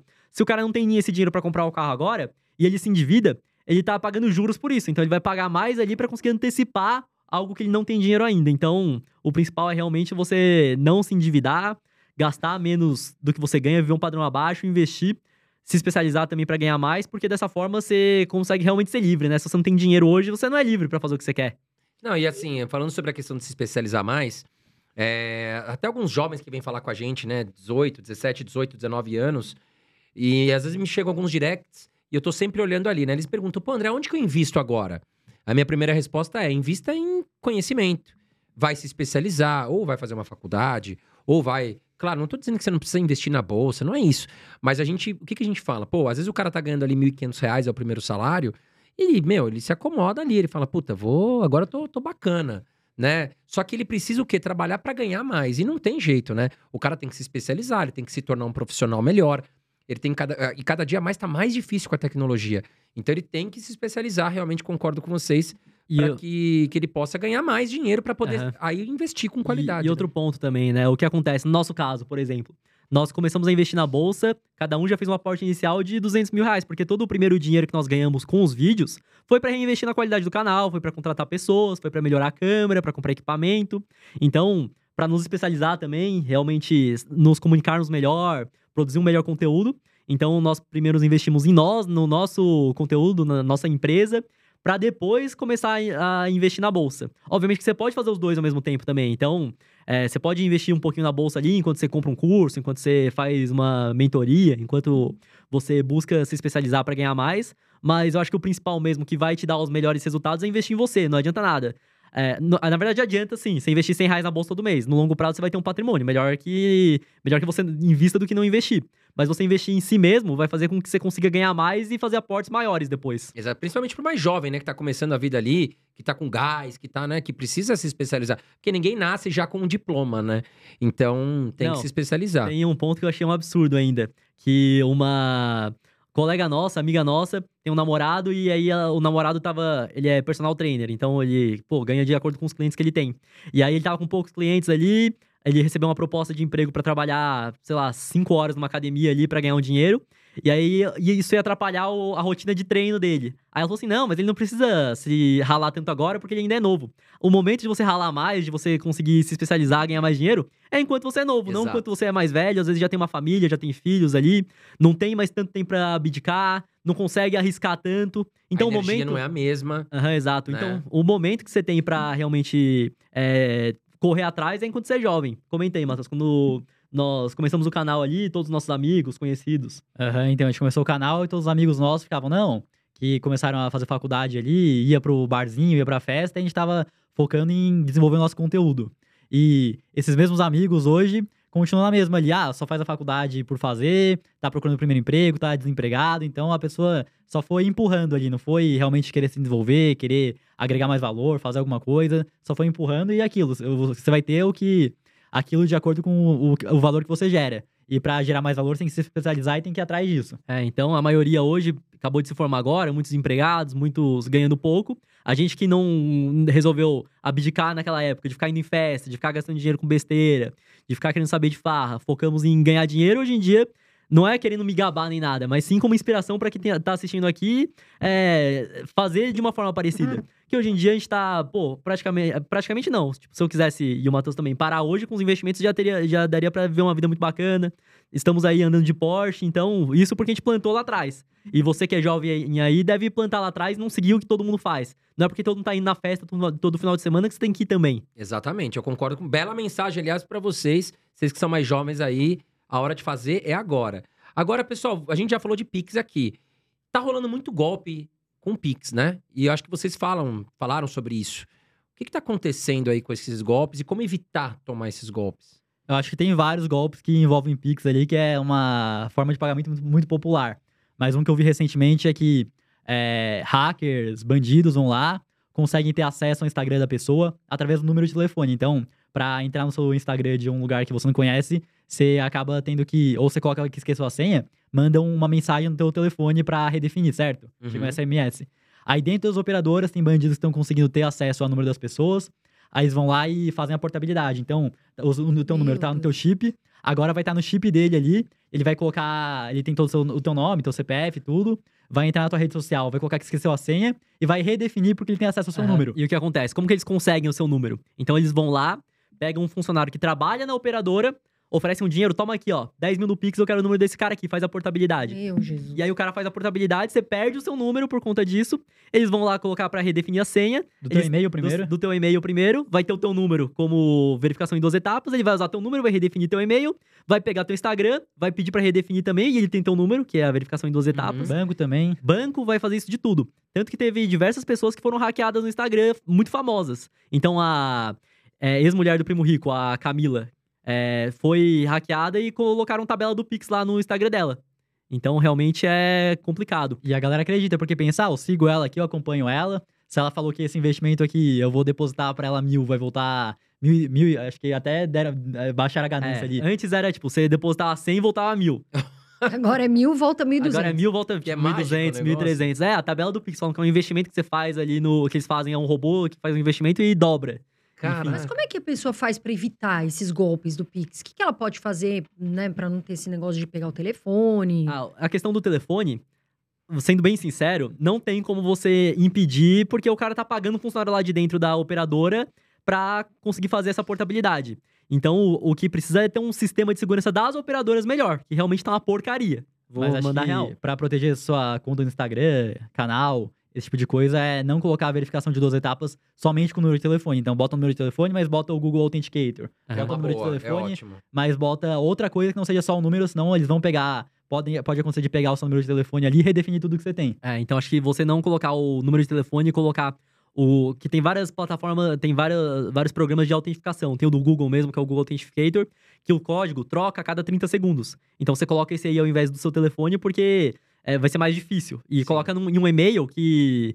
Que seja um que você não use sempre ali pro, pra realmente o bandido não conseguir. Exatamente, porque se, se o cara pega o teu celular, ele vai ter acesso ao teu e-mail, vai ter acesso a tudo. Uhum. SMS, então qualquer coisa que você coloque ali de, de recuperação de dados, o cara vai ter acesso. Aliás, hackearam já o nosso canal aqui do podcast. Cara, foi um susto que a gente tomou, né? Enfim, só chegou os e-mails muito rápido, assim. É, trocaram sua Uhum. senha, tal, tal, tal, perdemos. Aí, graças a Deus, no YouTube, aqui a plataforma em 24 horas voltou. Mas é complicado, né? Ah, tem outra Muito. questão. aham, tem uma questão que ajuda quem produz, quem tem canal no YouTube também, que você consegue colocar a tua conta. com- consegue colocar um canal de administra- verdade. O canal de verdade, você consegue colocar um administrador pra esse canal. E você não loga o canal em lugar nenhum, você só usa como administrador. Se hackearem o administrador, você só simplesmente pega o canal principal e tira. Ah, legal. Ah, olha a dica, tá vendo? É importante, porque a pessoa perde o Instagram ou as redes, ela fica desesperada, porque muitas vezes ela vive da renda ali e ela fala: Meu Deus, Instagram, é, enfim, E Facebook. mesmo, às e mesmo é se não, e perigoso. mesmo se não vive, pensa comigo, uma pessoa que tem, sei lá, mil seguidores, é hackeada, usa o Instagram dela pra aplicar golpes. É. Aí as pessoas da família, amigos, vão pensar, pô, é meu amigo aqui, da minha família, colocam que tá vendendo geladeira mais barato, colocam tabela do Pix. Aconteceu isso com o meu nutricionista, cara. Ro- é, hackearam o celular dele, pelo Instagram começaram a anunciar, tipo, geladeira pela metade do preço, televisão pela metade do preço. Eles tiravam uma foto, seminovo, você falava, pô, tô precisando aqui de um iPhone.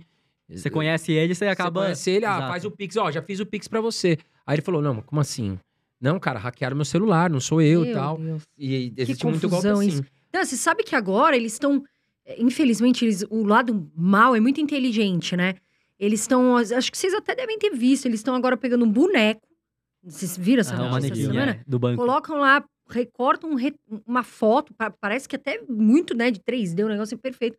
Colocam a foto, pegam o RG da pessoa e abrem conta. O- Olha que Não, a absurdo. inteligência artificial, aliás, vai propiciar muita Pega loucura. a- Lá nos Estados Unidos, inclusive, falaram que já estão aplicando o golpe do sequestro. Porque eles copiam, por exemplo, a voz da menina. Uhum. Aí ligam pro pai, falam, nós sequestramos tua filha.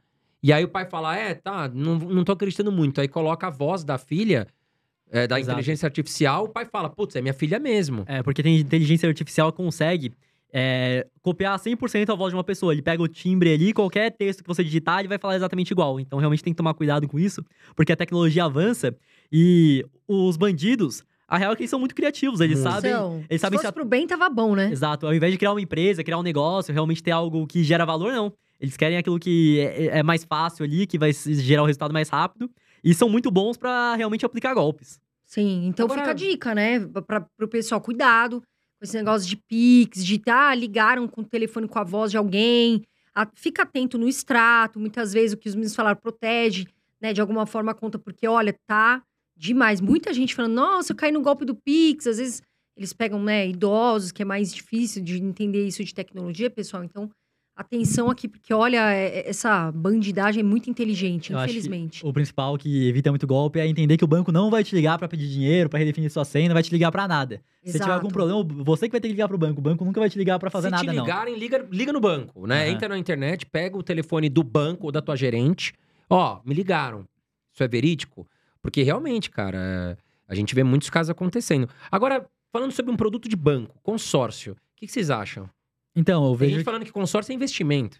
a real é que consórcio acaba sendo é, um produto que é muito fácil de vender. Então, o vendedor de consórcio chega pra todo mundo e fala: não, que aqui, ó, você precisa de um carro, você precisa de um apartamento. No consórcio não tem juros. Você vai pagando a parcela aqui, quando você for contemplado, que na verdade é sorteado, né? Quando você for sorteado, você vai ter acesso, você não vai ter pago juros, vai ser muito melhor.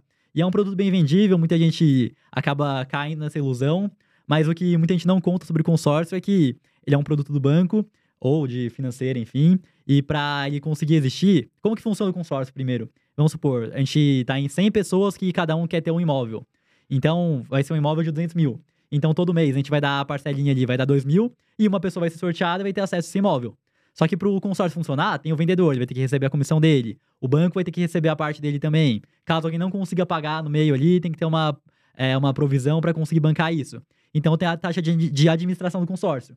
Então você entra ali para conseguir uma carta de crédito de 200 mil, só que tem a taxa de 25% que seja ali no meio. Então você vai pagar é, 25% em cima de. Você vai pagar 200 e. 40 e poucos. E 40 e poucos mil ali.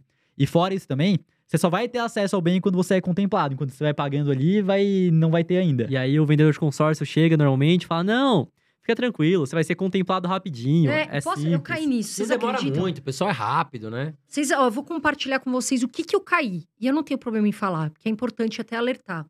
Há uns anos atrás, eu queria comprar um apartamento. O que, que eu fiz? Entrei nisso. Comprei quatro cartas de crédito. O André, quando viu, quase morreu. Mas faz muitos anos. Faz isso, né? muitos anos, né?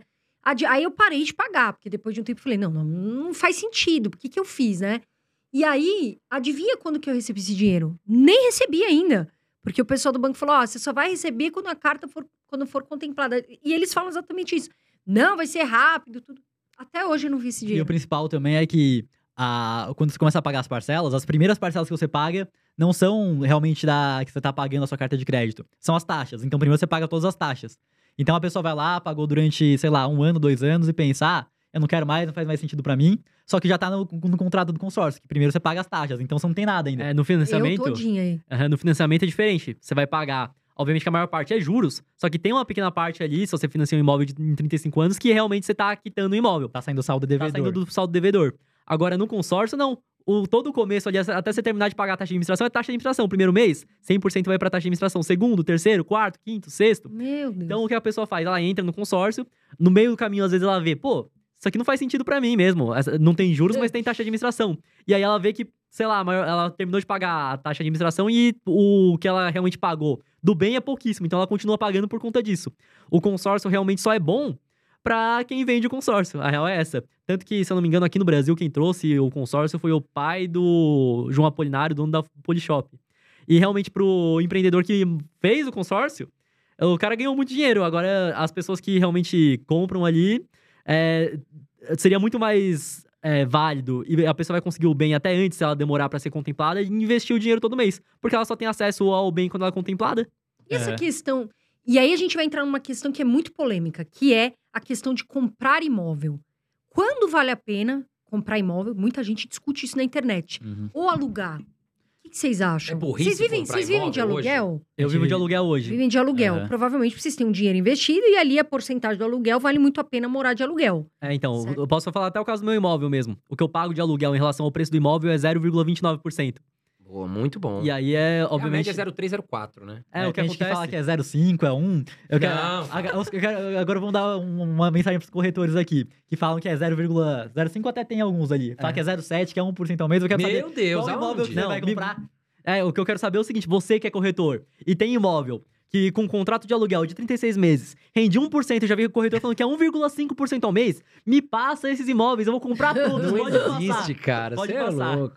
É 0304 se tiver numa região muito boa, mas assim, cara, se é uma região muito boa, o imóvel vale mais. Mas a questão ainda não é nem a região. O que acontece com o mercado de imóveis, que eu, eu, eu sei bastante dessa questão, é o seguinte: quanto mais caro é o condomínio e o IPTU, menos ele vai conseguir colocar, porque o cara que vai alugar. preço do aluguel. Exato. O, o cara que vai alugar, O ele vai ver o pacote caro. completo. É. Então, se o pacote, se o condomínio e o IPTU são caros, o pacote vai ficar mais caro, ele vai ter que colocar um preço só do aluguel menor. É. Então, entre aspas, vale, va- vale a pena. Muita gente comenta isso. Por exemplo, a pessoa vai comprar um imóvel de 300 mil, né? E aí ela pode ir, é, desculpa, antecipando, né? Amortizando. Então, entre Amortizando. aspas, vale muito a pena. Porque às vezes a pessoa tem ali 10 mil e tal, ela vai... Vocês concordam com Então, isso? Ou... O que vale a pena realmente financiar. Aqui tem vários casos. Ah, entre comprar à vista e morar de aluguel e investir o dinheiro, pra quem já tem o dinheiro pra comprar à vista, sempre vale a pena alugar.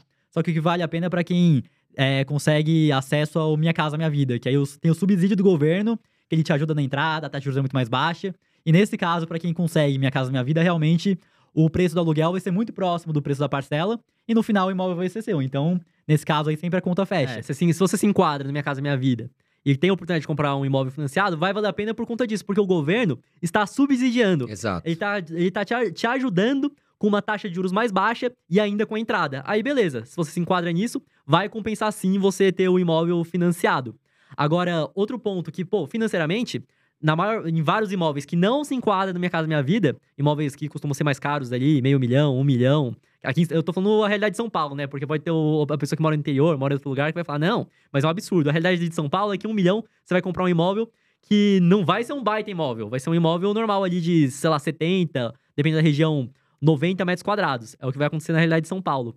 É, vale a pena, em vários casos, que a gente fez até um vídeo com uma tabela realmente completa, porque tem gente que vai lá e fala, não, vale a pena você morar de aluguel, investir a diferença do É, financiamento que ali. o principal é o seguinte, fez uma tabela que a gente tava comparando entre o camarada financiar o imóvel e morar de aluguel e investir o dinheiro. Porque quando você mora de aluguel, a diferença vai ser muito mais barato o preço do aluguel do que o preço da parcela. Então, esse custo de oportunidade que o cara tem, ele vai lá e investe essa diferença. Não adianta nada o camarada também chegar e falar, não, vou morar de aluguel aqui, que vale mais a pena. Só que aí ele tá pagando mais barato no aluguel, ele não investe o dinheiro, ele gasta tudo.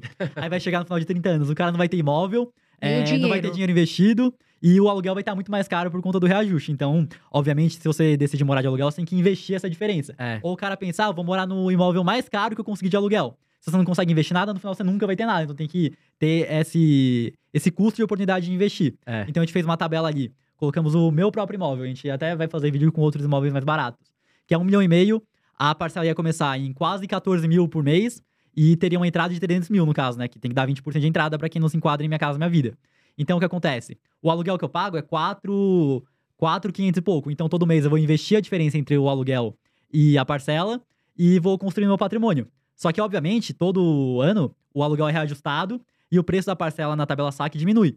Então, a tendência é que você vai pagar menos a parcela menor e o aluguel vai ficando mais caro. Só que mesmo assim, demora muito tempo pro preço da parcela cair pro preço do aluguel subir muito.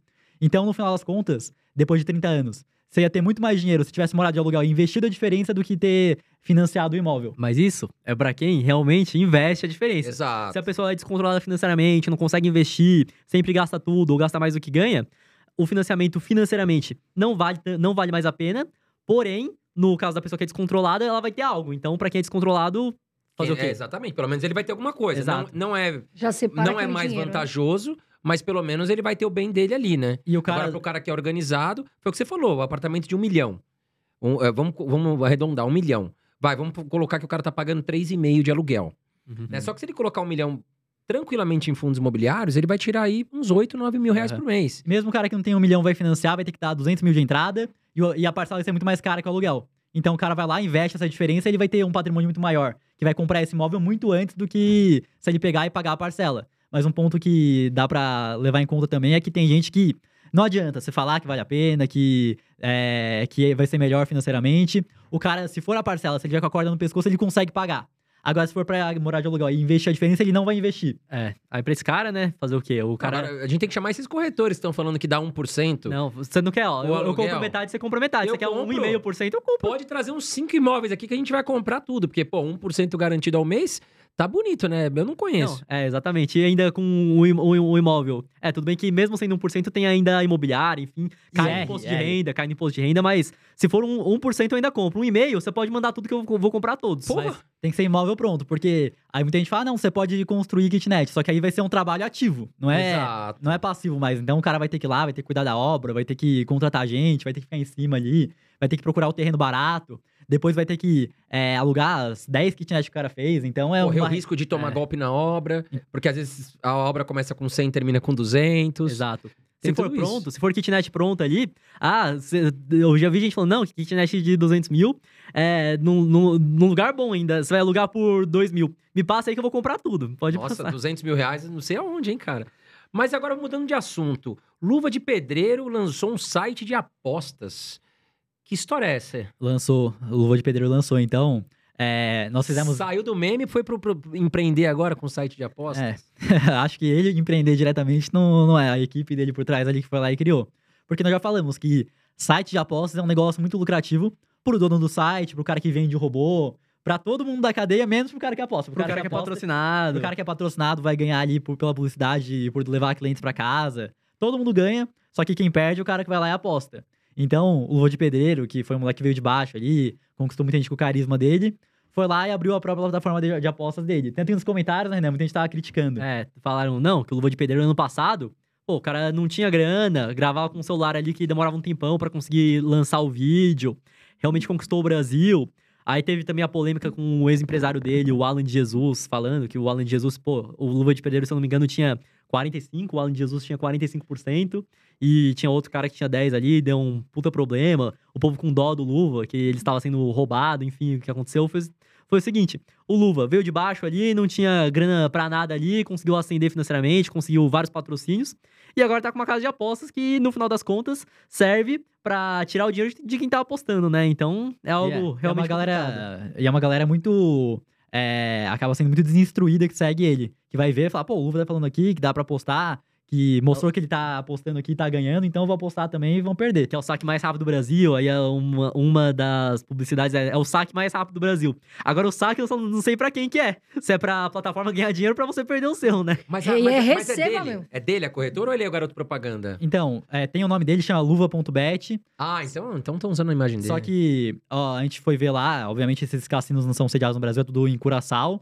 E não tem como saber quem que é o dono realmente, mas eu acredito que ou ele tem uma porcentagem pequena, provavelmente, ou ele somente garoto propaganda ali e divulga. É, não dá pra saber realmente É quem é o dono. uma imagem de um cara que tem, pô, tem um público gigantesco, a galera vai confiar e vai acabar investindo ali, né? Aliás, Curaçao é um lugar muito lindo. Já fui pra lá, uma ilha maravilhosa, né? Mas enfim, Um baita paraíso fiscal também. baita paraíso fiscal. Agora, pra falar um pouquinho de investimento, pessoal, a gente quer, quer saber qual o perfil de vocês. Vocês investem mais em renda variável, mais renda fixa? Como é que vocês estão diversificando o dinheiro de vocês? Então, o principal para qualquer investidor é a diversificação e ter uma carteira que está adequada para o perfil da, da pessoa, dos objetivos dela.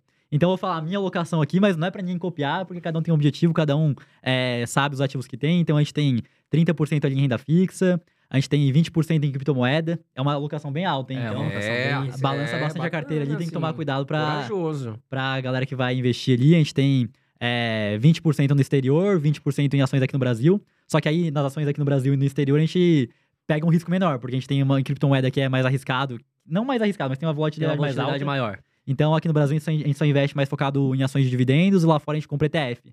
E 10% em fundo imobiliário, que são ativos que a gente acha bastante interessante, porém, pro longo prazo, acaba não sendo o, o que é melhor pro nosso perfil, certo, Renan? Exato, é, porque o fundo imobiliário, ele vai te pagar dividendo todos os meses, aí a maioria faz isso, pra quem não sabe. é, por lei, eles são obrigados a distribuir a cada semestre, porém, a maioria absoluta ali paga todo mês. É, então, pro investidor iniciante. 95% do resultado. É, É, ele tem que pagar conferido. 95% dos- do resultado. Então, o que acontece é que para o investidor iniciante é muito é, interessante investir em fundo, em fundo imobiliário porque ele vê uma recompensa todo mês. Se o cara vai lá e compra uma ação de crescimento que não paga dividendo e ela não tá movimentando direito, o cara vai às vezes pensar, pô, tô investindo aqui, não tá mudando nada. O fundo imobiliário ele recebe essa recompensa, o incentivo dele continua maior. Porque para você que tá começando a investir, a maior chance que pode acontecer para você parar é isso, você não vê resultado. Então, fundo imobiliário você vê um resultado todo mês. Porém, aquilo no longo prazo, uma boa carteira de ações ali, é, ou você investir lá fora, tem em ações também lá fora, tem a- uma probabilidade maior de se multiplicar mais vezes. Então, como a gente tem uma renda ativa muito grande ainda, a gente não vive de renda, é, 10% apenas em fundos imobiliários. Mas não porque a gente não gosta da classe de ativo, e sim por conta do nosso momento mesmo. Sim, Quais fundos conforme que vocês você- vão aumentando o patrimônio, vocês podem depois ir aumentando. A alocação. Eu, por exemplo, hoje eu foco muito. É, acho que 25% do meu patrimônio está em fundos imobiliários, porque eu quero ter essa renda. Eu cheguei num patrimônio que eu, Uhum. eu gosto de ter essa segurança dos dividendos, né? Tanto ações como dividendos. Mas vocês citaram a questão dos iniciantes, né? Como que o iniciante, então, ele deve começar a investir na bolsa? Então, eu vejo que o iniciante tem que começar, primeiramente, entendendo como funcionam os ativos, como que funciona a renda fixa, como que funcionam as ações, como que funcionam os, os fundos imobiliários. Que se o cara só investe ali, ah, eu vi que fulano falou aqui, é só entrar e comprar, vou fazer também, é, e já era. Aí o cara vê, por exemplo, ah, comprei fundo imobiliário aqui, caiu 10% que seja, o cara já se desespera. Então, pra pessoa que vai começar a nadar, uma analogia boa ali, ela já não vai se jogar na piscina ali, na piscina com 5 metros de profundidade, não. Coloca o pezinho ali primeiro, vai devagar. Então começa uma renda fixa ali, vê que o seu dinheiro tá subindo todos os dias ali, depois compra uma cotinha de fundo imobiliário, compra uma ação que paga dividendo, vai aos poucos ali, É, né? Conforme o investidor passa a ter mais segurança, entender realmente como funcionam os ativos, se adaptar mais à volatilidade também, igual. Nós já entendíamos de bolsa, estudamos antes de começar a investir, porém é aquilo, nosso aporte inicial foi em cerca de 200 mil. E aí foi um mês, acho que foi o único mês ali de de 2019 que Não, não lembro se o Ibovespa tinha dado uma segurada, uma caída, mas a nossa carteira de ações já no primeiro mês, tipo, deu uma balançada. E aí, pra gente que já entendia como funcionava a bolsa, já ficou meio assim, então, para um investidor iniciante, é melhor ele começar aos poucos ali para entender, se acostumar com a volatilidade, para depois, de acordo com a sua estratégia, aumentar a exposição à renda variável. Mas no longo prazo, querendo ou não, o que vai te dar os maiores retornos é a renda variável. Se você tem um dinheiro, ah, eu tô investindo aqui para daqui dois anos viajar. Você não vai colocar em renda variável, vai colocar em renda fixa, pode colocar, às vezes, no momento atual, talvez colocar em um pré-fixado que vence em dois anos, enfim.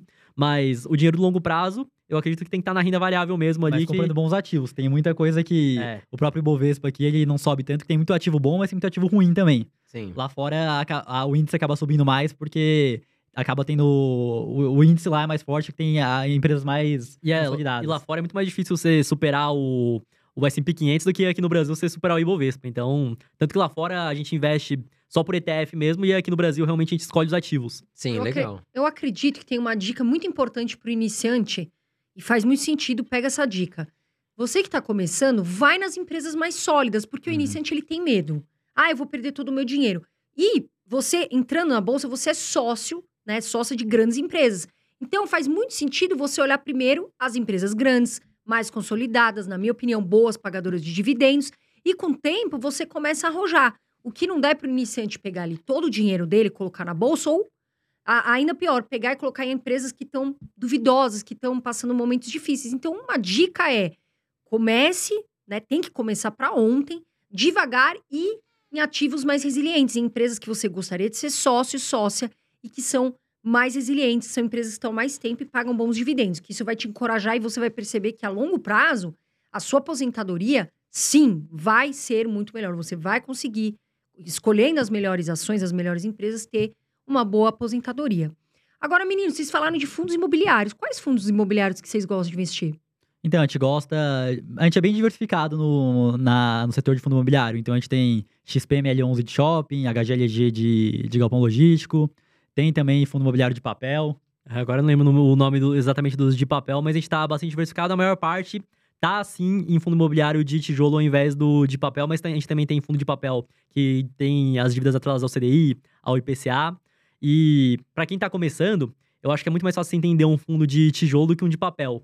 Então, a- você consegue ver um fundo de shopping ali, você vê os shoppings que tem, você consegue ver o, o dividendo ali, você consegue entender mais fácil do que um que tem dívidas, né? Então, até nos vídeos é mais complicado você explicar como funciona um fundo de papel Como do que funciona um um de... CRI, como funciona um CRA. É, É. difícil, porque a carteira dos CRIs, a realidade é que ninguém sabe o que tá lá dentro, né? Aham. Cara, você vai abrir uma carteira de um, sei lá, de um fundo imobiliário de papel, você vai ver lá 50 títulos ah, indexados a, milhões de empresas que você nem nunca ouviu falar. Exato, várias não estão nem listadas É, e fica mais exato. difícil de você é ver. difícil a gente o- saber. O gestor tem acesso ao portfólio, na hora de criar o portfólio, ele tem acesso à empresa que está emitindo a dívida, mas você não tem acesso, então você não sabe. Você tem que, você tem que olhar o histórico e, Aham. e, cara, uma, recomenda uma recomendação, mas uma dica pra quem vai começar a investir em fundos imobiliários é não pegar fundo imobiliário que tem um ativo, que tem um inquilino.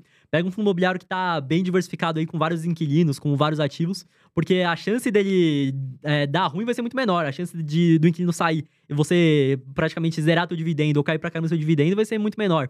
É o a analogia que eu faço é a seguinte: se você compra uma kitnet pra alugar e você só vai ter um, um ativo e um inquilino. Sim. E se esse inquilino sair, vai zerar a tua renda. Então, nos fundos imobiliários, ainda mais pra quem tá começando, começa com fundos imobiliários que tem vários ativos, vários inquilinos, porque se você tem um fundo de shopping ali com vários shoppings, e, tá, e vários, todos os shoppings têm várias, sei lá, centenas de lojas alugadas, se o inquilino sair, vai fazer uma diferença pequena. É, exatamente, concordo com vocês. Eu também não, não- eu não invisto em fundo imobiliário tijolo monoativo, que a gente fala, Aham. com um ativo só. Mas e ações? Se vocês pudessem falar hoje três ações que vocês pretendem levar, não vou falar aposentadoria, vocês são muito novos ainda, muita coisa muda. Mas pelo um longo prazo aí, Então, empresas go- que vocês gostam muito que tá na carteira de vocês. na hora de investir em ações aqui no Brasil, a gente procura pelo aquilo que é mais seguro, que paga dividendo, que não tem como tomar risco em tudo que você vai fazer. Acredito que tem boas empresas de crescimento aqui no Brasil, mas a gente não investe dessa forma. Então, eu gosto muito do setor de seguros, então BB Seguridade eu gosto bastante. Energia a gente gosta bastante também, né, A gente René? gosta de- É o que o Barsi fala basicamente, que já tá validado ali. É, exato. que talvez não vai te trazer a maior rentabilidade possível de crescimento, mas você vai ter o teu dividendo garantido ali, você vai reinvestir, você vai crescer a tua carteira. Exato. Então, BB Seguridade, Banco do Brasil, A gente viu que, pô, o resultado que ele tava dando tava bem é, descondizente com o preço. Então a gente aportou Nossa. bastante, agora deu uma subida boa ali, tá? Quase 50% nos últimos 12 meses aí. Exato. A gente, tá, a gente aportou bastante em Banco do Brasil. A gente deu uma parada de A aportar gente deu uma parada agora Tá porque... caro? Vocês acham que tá caro o Banco do Brasil? Não que eu acho que tá caro, mas eu acho que deixou de ser uma oportunidade. Tá. Acho que quem entrou lá atrás se deu bem, né? Aham. Aliás, muitos gringos. Eu tava olhando hoje, o fluxo de entrada estrangeiro no Brasil foi absurdo. Eu, eu vou falar aqui os números, posso estar um pouco errado em relação à exatidão. Mas acho que foi 15 bilhões de reais de fluxo estrangeiro que entrou no Brasil de janeiro a junho. Uhum. Sendo que metade disso foi nas duas últimas semanas. Ou seja, depois que o Brasil ganhou aquele rating, se eu não me engano, agora tá em BB menos, alguma coisa assim, Aham. mas que está mais estável. Cara, os gringos vieram pra cá com uma força muito grande e por isso até mesmo que a gente viu aí grandes empresas com maior liquidez subindo, né? Você Exato. pega a Petrobras, subiu, o Banco do Brasil subiu, Itaú subiu, Bradesco, porque os gringos, na verdade, eles conhecem só essas empresas, né? Com maior liquidez, com mais nome. E ainda tem muita coisa pra trás. Vocês não acham que tem muita oportunidade na bolsa hoje? Então, a bolsa, historicamente, o PL do Ibovespa tá, se eu não me engano, em 6 agora e a média é 10. Então ainda continua barato, só que já esteve mais barato, né? É, exato. Mas eu- Estamos com 120 mil pontos praticamente, Aham, sim. né? Subiu bastante aí nas últimas É semanas. porque é sempre aquilo, né? Quando a bolsa tá barata, ninguém fala de bolsa, ninguém, quer saber. Agora que tá, tá aí, eu subi. Agora que subiu, você posta um vídeo quando a bolsa tá embaixo ali, quando tá andando de lado, ninguém quer saber. Aí depois que a bolsa sobe ali, obviamente que ela, eu considero que sim, a bolsa tá barata, tem muitas oportunidades. Mas é aquilo, né? O, o investidor que realmente ganha mais no longo prazo é o que. Não é o que compra algo próximo do preço justo ali ou um pouco barato, é o que compra muito barato. A real é essa. Exato. Agora, nós chegamos. Nós já fizemos o ping-pong da primeira vez que vocês vieram aqui? Fizemos, fizemos. Ah, então vocês já conhecem como Sim. funciona. A Carol vai fazer algumas perguntas pra vocês, né? E, enfim, e aí Eu tô vocês. vendo que hoje aqui tá pegando Mas- fogo. Os dois respondem, tá? Porque vocês podem ter opinião diferente, né? Aham. Vamos lá, ping-pong, site de, as- de apostas esportivas ou Blaze? Acho que não tem como queimar os dois, não. Pra- Qual o menos pior, então? Vamos lá. Acho que o menos pior é a aposta esportiva, mas mesmo assim a estatística foi feita pra você perder, você tem que ser muito melhor que a casa pra ganhar alguma coisa. É, eu também vou. Entre os dois, o menos pior é, é apostas esportivas mesmo. Site de apostas esportivas ou consórcio?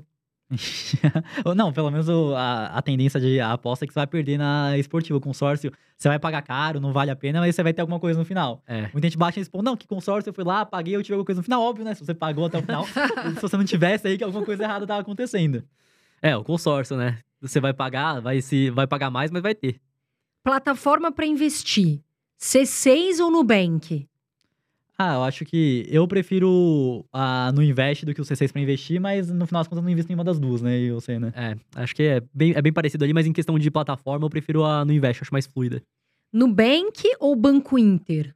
Em questão de investir ou em questão de De plataforma? plataforma para investir. Ah, em questão de ser cliente, eu prefiro ser cliente do Nubank, mas na hora de investir, eu talvez prefira. Se bem que o, o Nubank caiu bastante agora, né? Não sei, tem que ter que ver os dados ali, mas como cliente, Nubank. É, cliente também, eu, eu gosto do Nubank. C6 ou Banco Inter? Ah, eu prefiro o C6 por causa do cartão de crédito. É. Ações para investir, Itaúsa ou Clabin? Eita, é bem diferente, mas a. Acho que eu gosto bastante da holding do, do Itaú, então aí na, na Itaúsa mesmo. Eu gosto também ali, obviamente. É, eu gosto, eu Mas gosto das duas empresas. Eu gosto das duas empresas, mas eu vou de Itaúsa também. Banco do Brasil ou Bradesco? É, o Banco do Brasil, ele é mais barato, só que ele tem o risco do governo, né? O Bradesco não tem esse risco, mas eu acho que. Eu, eu prefiro, mesmo com o risco do governo, eu prefiro o Banco É, do eu Brasil, porque a gente do aportou ali e é isso. Taesa ou Copel? Eu prefiro. Eu vou de Copel, que a Thaisa tá cara aí, tá tendo uns problemas, então. Eu vou de Copel também, mas eu gosto São também da Taesa. É, aí, mas é, tipo, eu parei de aportar em Taesa e. Mas eu gosto bastante da empresa, mas eu vou de Copel no momento. Agora vamos falar personalidades. Felipe Neto ou Fernando Haddad? acho que não vou de nenhum dos dois, não. Mas Bom. vai, tem que um, eu vou de Felipe Neto como criador de conteúdo, porque de todo o resto não, não dá. É. Puta, vai, vai o Felipe Neto ali, né? O, mas, mas não dá, não. Tá difícil. Elon Musk ou Jeff Bezos? Ah, eu acho que pela, pela visão, acho que eu vou de, de Elon Musk. Eu não seria o Elon Musk, porque é o cara que vendeu a empresa ali, dividiu todo o dinheiro que ele ganhou na venda da empresa em duas empresas ali, e deu muito certo, mas ele toma um risco gigantesco, né? A real é essa. Eu admiro mais o Elon Musk, mas não, não, não seria exatamente igual ele. É, Lula ou Bolsonaro? Ah, os dois são, são ruins, mas eu vou de Bolsonaro aí. Eu também vou de, de Bolsonaro, mas não que eu goste dele. Acho que, pô, teriam muitas opções melhores ali, né? Mas como o Brasil é bem ou um ou outro ali, e só estavam os dois ali, entre os dois, o Bolsonaro, o Bolsonaro com certeza menos pior. Paulo Guedes ou Fernando Haddad? Paulo Guedes, né? Não tem nem. É, eu discordo de várias coisas que o Paulo Guedes fala, mas com certeza é melhor do que o Fernando Haddad. Tá aí as respostas. Eles não fogem. Eu gosto de vocês por causa disso. Vocês vêm aqui, falam o que vocês pensam, vocês provam. Porque eu gosto de gente que faz vídeo e prova. Exatamente. Isso é muito legal, tem que estudar e traz aqui conhe- conhecimento pra vocês. Queria, ah, queria fazer um aspas também. Agradecer vocês que a gente tá no prêmio, no, no iBest, ali entre os 20 top po- podcasts. E isso é por causa de vocês que estão aí. É vocês que vão lá, voltam. A gente queria agradecer o carinho, agradecer a admiração e o- o- a confiança que vocês colocam aqui no nosso canal. Queria agradecer vocês. Vocês sabem que a casa é de vocês, né? Quando vocês quiserem vir, quando quiserem prestar o porte aqui pra gente andar também aqui em São Paulo. Mais uma Tô vez, sabendo pra- que vão começar um podcast, hein? Vamos já tem nome também. já? É, vai ser os Gêmeos Podcast. Mais fácil de achar ali Ah, em é breve. prático, é a marca É. de vocês. Exato. Que legal, gente. Obrigado da minha parte também, quero agradecer vocês. Vocês são um exemplo aí para os mais jovens do Brasil. E espero que, que a galera aqui absorva o conhecimento que vocês trouxeram para a galera que está assistindo a gente aqui, para que melhore um pouquinho cada vez mais aí o Brasil, né? A gente agradece o convite aí, ó. Mais uma vez dá pra pedir música já. ó. Tá Ah, vai voltar esse ano ainda, já vamos preparar a volta de vocês. É isso aí. Vocês também estão convidados pro nosso podcast quando nós começarmos aí. E Obrigada. é sempre um prazer estar aqui também. Qual é a rede de vocês? Onde o pessoal encontra vocês, assim, tudo? Então, todo lugar que você for pesquisar é gêmeos.investem. Então, YouTube, Instagram, TikTok, Facebook. Qualquer só no lugar. X-Vídeos que não tá. É isso aí. Bom, Carol, é isso, né? Da minha parte- quero agradecer vocês, né? Um grande abraço e até a próxima. da minha parte, um grande beijo pra vocês. Eu sempre falo, voa Brasil e até o próximo episódio.